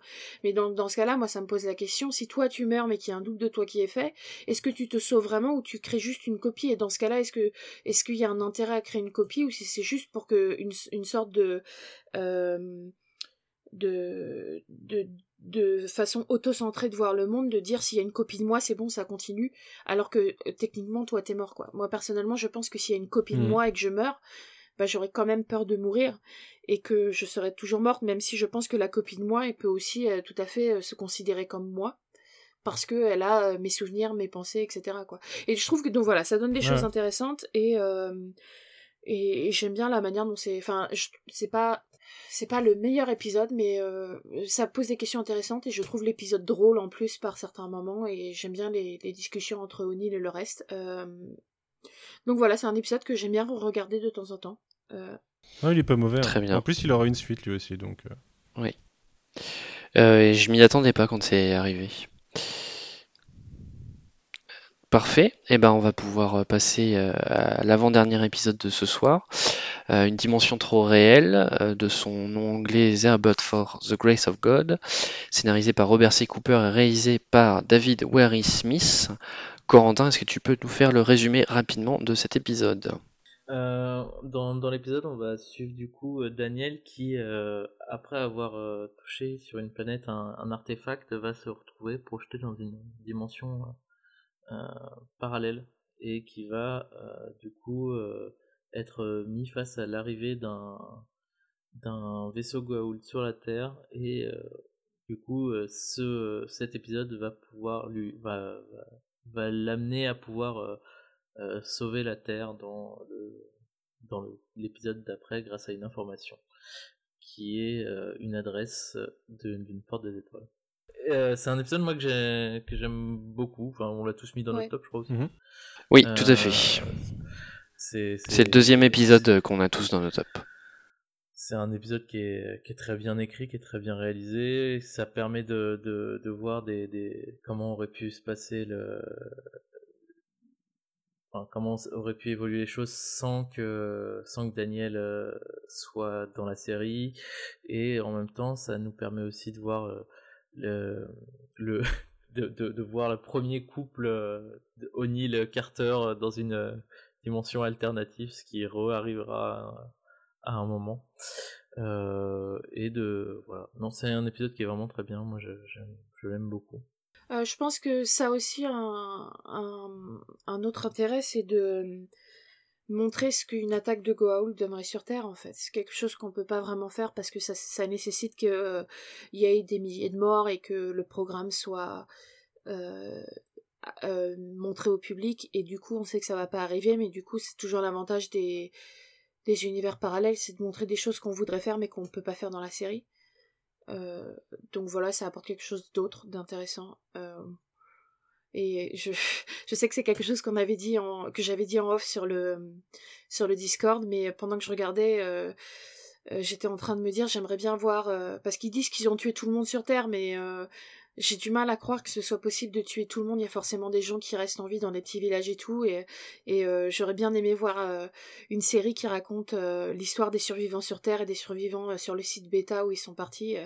et ce que j'avais dit, c'est que en me, en me disant ça, je me suis rendu compte que j'étais en train de pitcher Battlestar Galactica. Donc on peut le considérer comme une sorte de pilote alternative à Battlestar Galactica. Quoi. c'est pas faux c'est le premier épisode du coup qui nous introduit. Euh, enfin, c'est.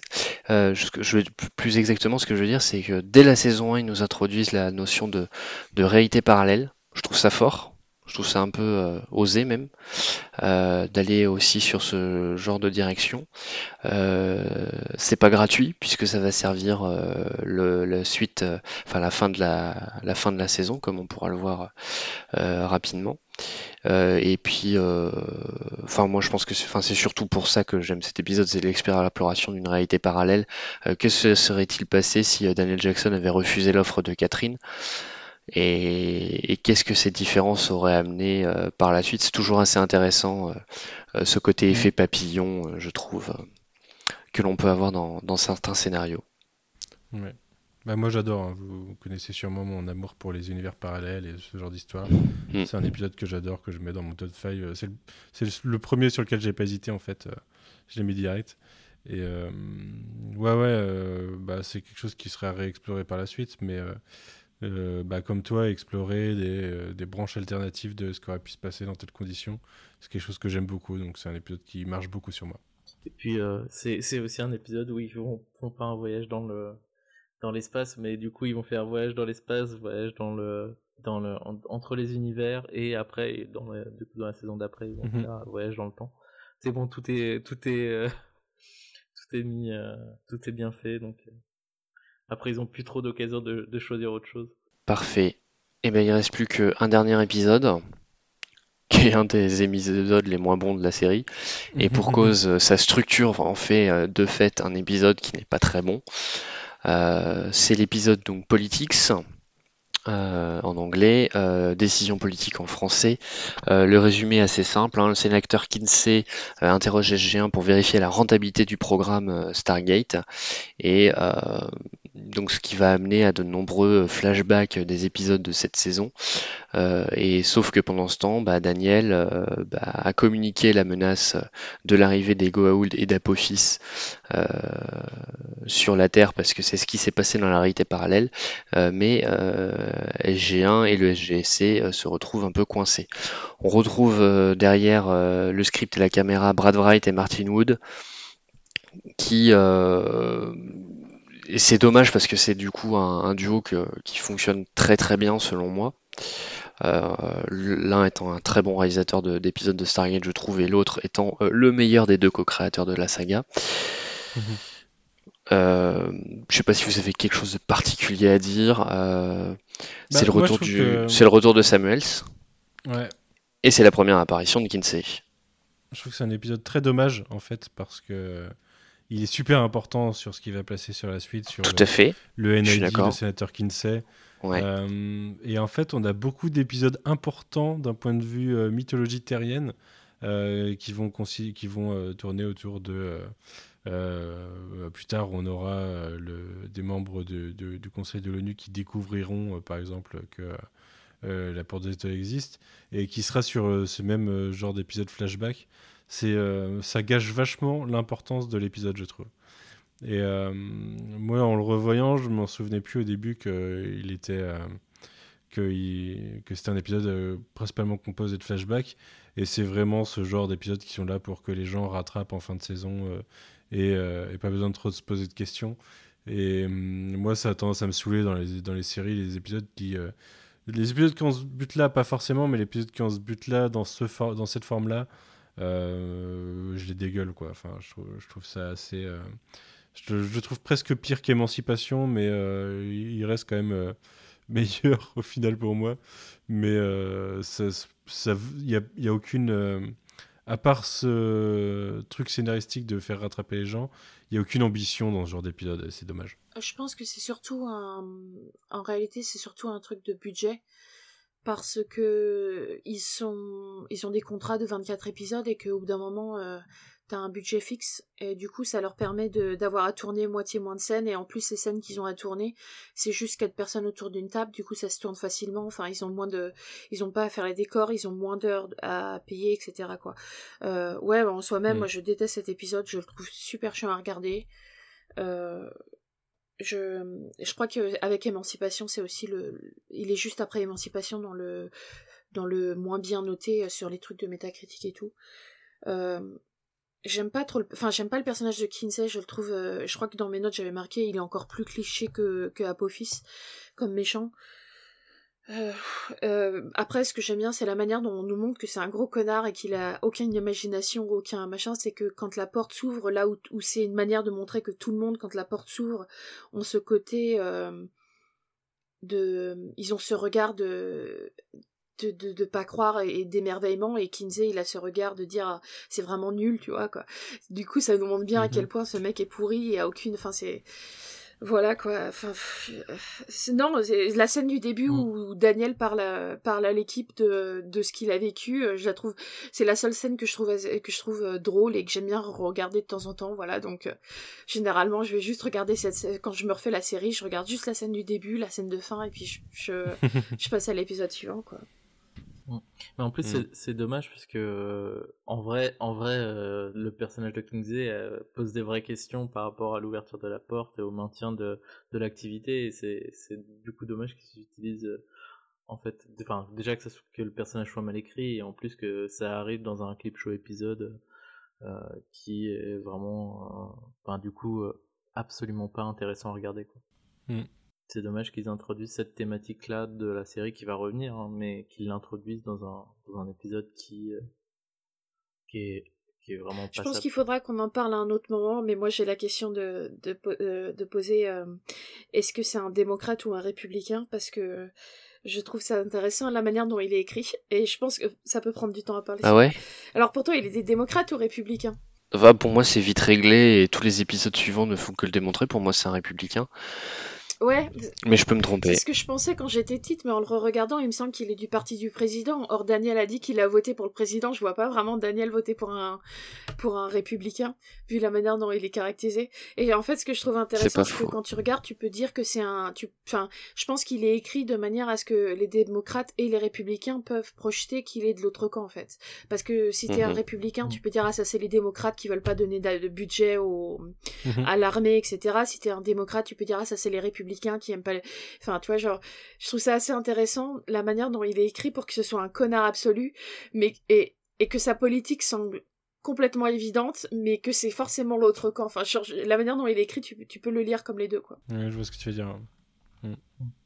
Oui, je pense qu'il est, il est, il est écrit comme un, un sale con en fait pour euh, que tu puisses euh, avoir de la haine contre lui et du coup penser qu'il est. oui, oui, non mais ce que je veux dire c'est que la manière dont c'est idées politiques sont présentées, elles sont présentées que tu peux considérer, enfin, un démocrate peut le lire comme républicain et un républicain peut le lire comme un démocrate, quoi. C'est écrit de manière assez subtile pour qu'ils aient pas à dire le parti et que du coup tu ne t'aliènes pas une partie de, une partie de, des spectateurs. Du coup, je trouvais ça intéressant quand j'ai regardé, quoi. Mais c'est vrai que moi, quand j'étais petite, pour moi, il était clairement républicain, alors qu'en le regardant, je me dis, ah, ça pourrait être un démocrate qui veut euh, des femmes d'army, quoi. On passe à l'épisode suivant. Ben, il n'y aura pas d'épisode suivant. on a fini notre, notre, notre, notre revue de, toute la, de, la saison 1. Donc pas toute la saison 1, il reste, il reste encore un épisode, mais comme c'est un épisode double avec le premier épisode de la saison 2, eh bien on l'abordera à ce moment-là avec, euh, avec la saison 2. Et on fera pareil d'ailleurs en fin de saison 2, puisque c'est le, le, même traitement qui a été appliqué euh, par, euh, par les scénaristes. Du coup, bah, on se retrouve très bientôt. Euh, comme j'avais dit, euh, il me semble en introduction, le, timing n'a pas encore été, décidé. Donc, pour un épisode centré euh, sur les éléments de la mythologie Stargate qui sont développés dans cette dans cette saison, qui sont développés et qui apparaissent pour la première fois dans cette saison. Je remercie encore une fois tous les trois de m'avoir accompagné dans cette expédition sur les traces de l'équipe SG1. Est-ce que vous avez une petite actu à faire passer? Manu, je pense que oui par rapport au coin pop. Euh, tu sais, il y, en a souvent, mais au moment où vous allez écouter ce podcast, euh, le dernier numéro, enfin le, YMCU numéro 9 qui sera consacré au dernier euh, épisode de Vendavision sera sorti. Et c'est un épisode un peu spécial parce que déjà on sera 9 et en plus, enfin on sera 9 plus 3 qui participeront via des capsules mais pas en direct. Et, et forcément, bah, on va parler de beaucoup de choses. Du coup, euh, du coup allez-y. Euh, c'est...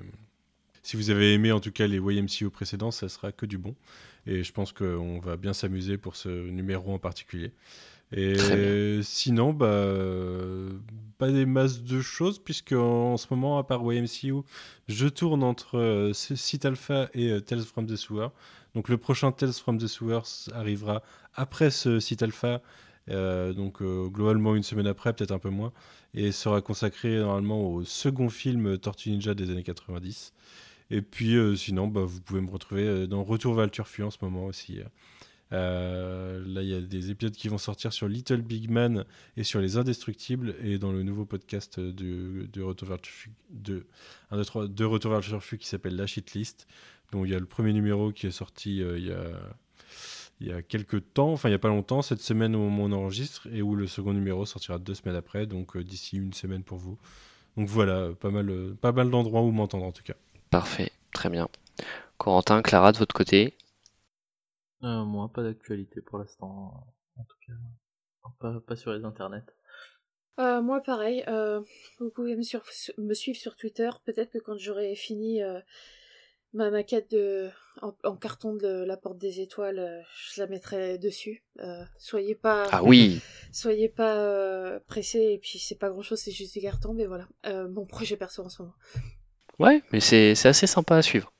pour ma part, donc toujours Scribed Dragon, bien entendu, et je voudrais faire un petit une petite mise en avant d'un contenu qu'on a donc euh, qui est sorti euh, avec la newsletter de début mars, qui est une liste de, de PNJ euh, classés par métier et dont la plupart, enfin dont la plupart, dont certains sortent des stéréotypes classiques de genre. Et je trouvais important de de, de mettre ce contenu en avant, que ce soit ici ou au travers de, de la newsletter. Voilà. Je vous remercie encore une fois pour votre écoute. nous vous disons donc à très bientôt pour euh, la deuxième partie du podcast consacré à la saison 1. On espère que ça vous a plu et à bientôt. À bientôt. À bientôt. Bye.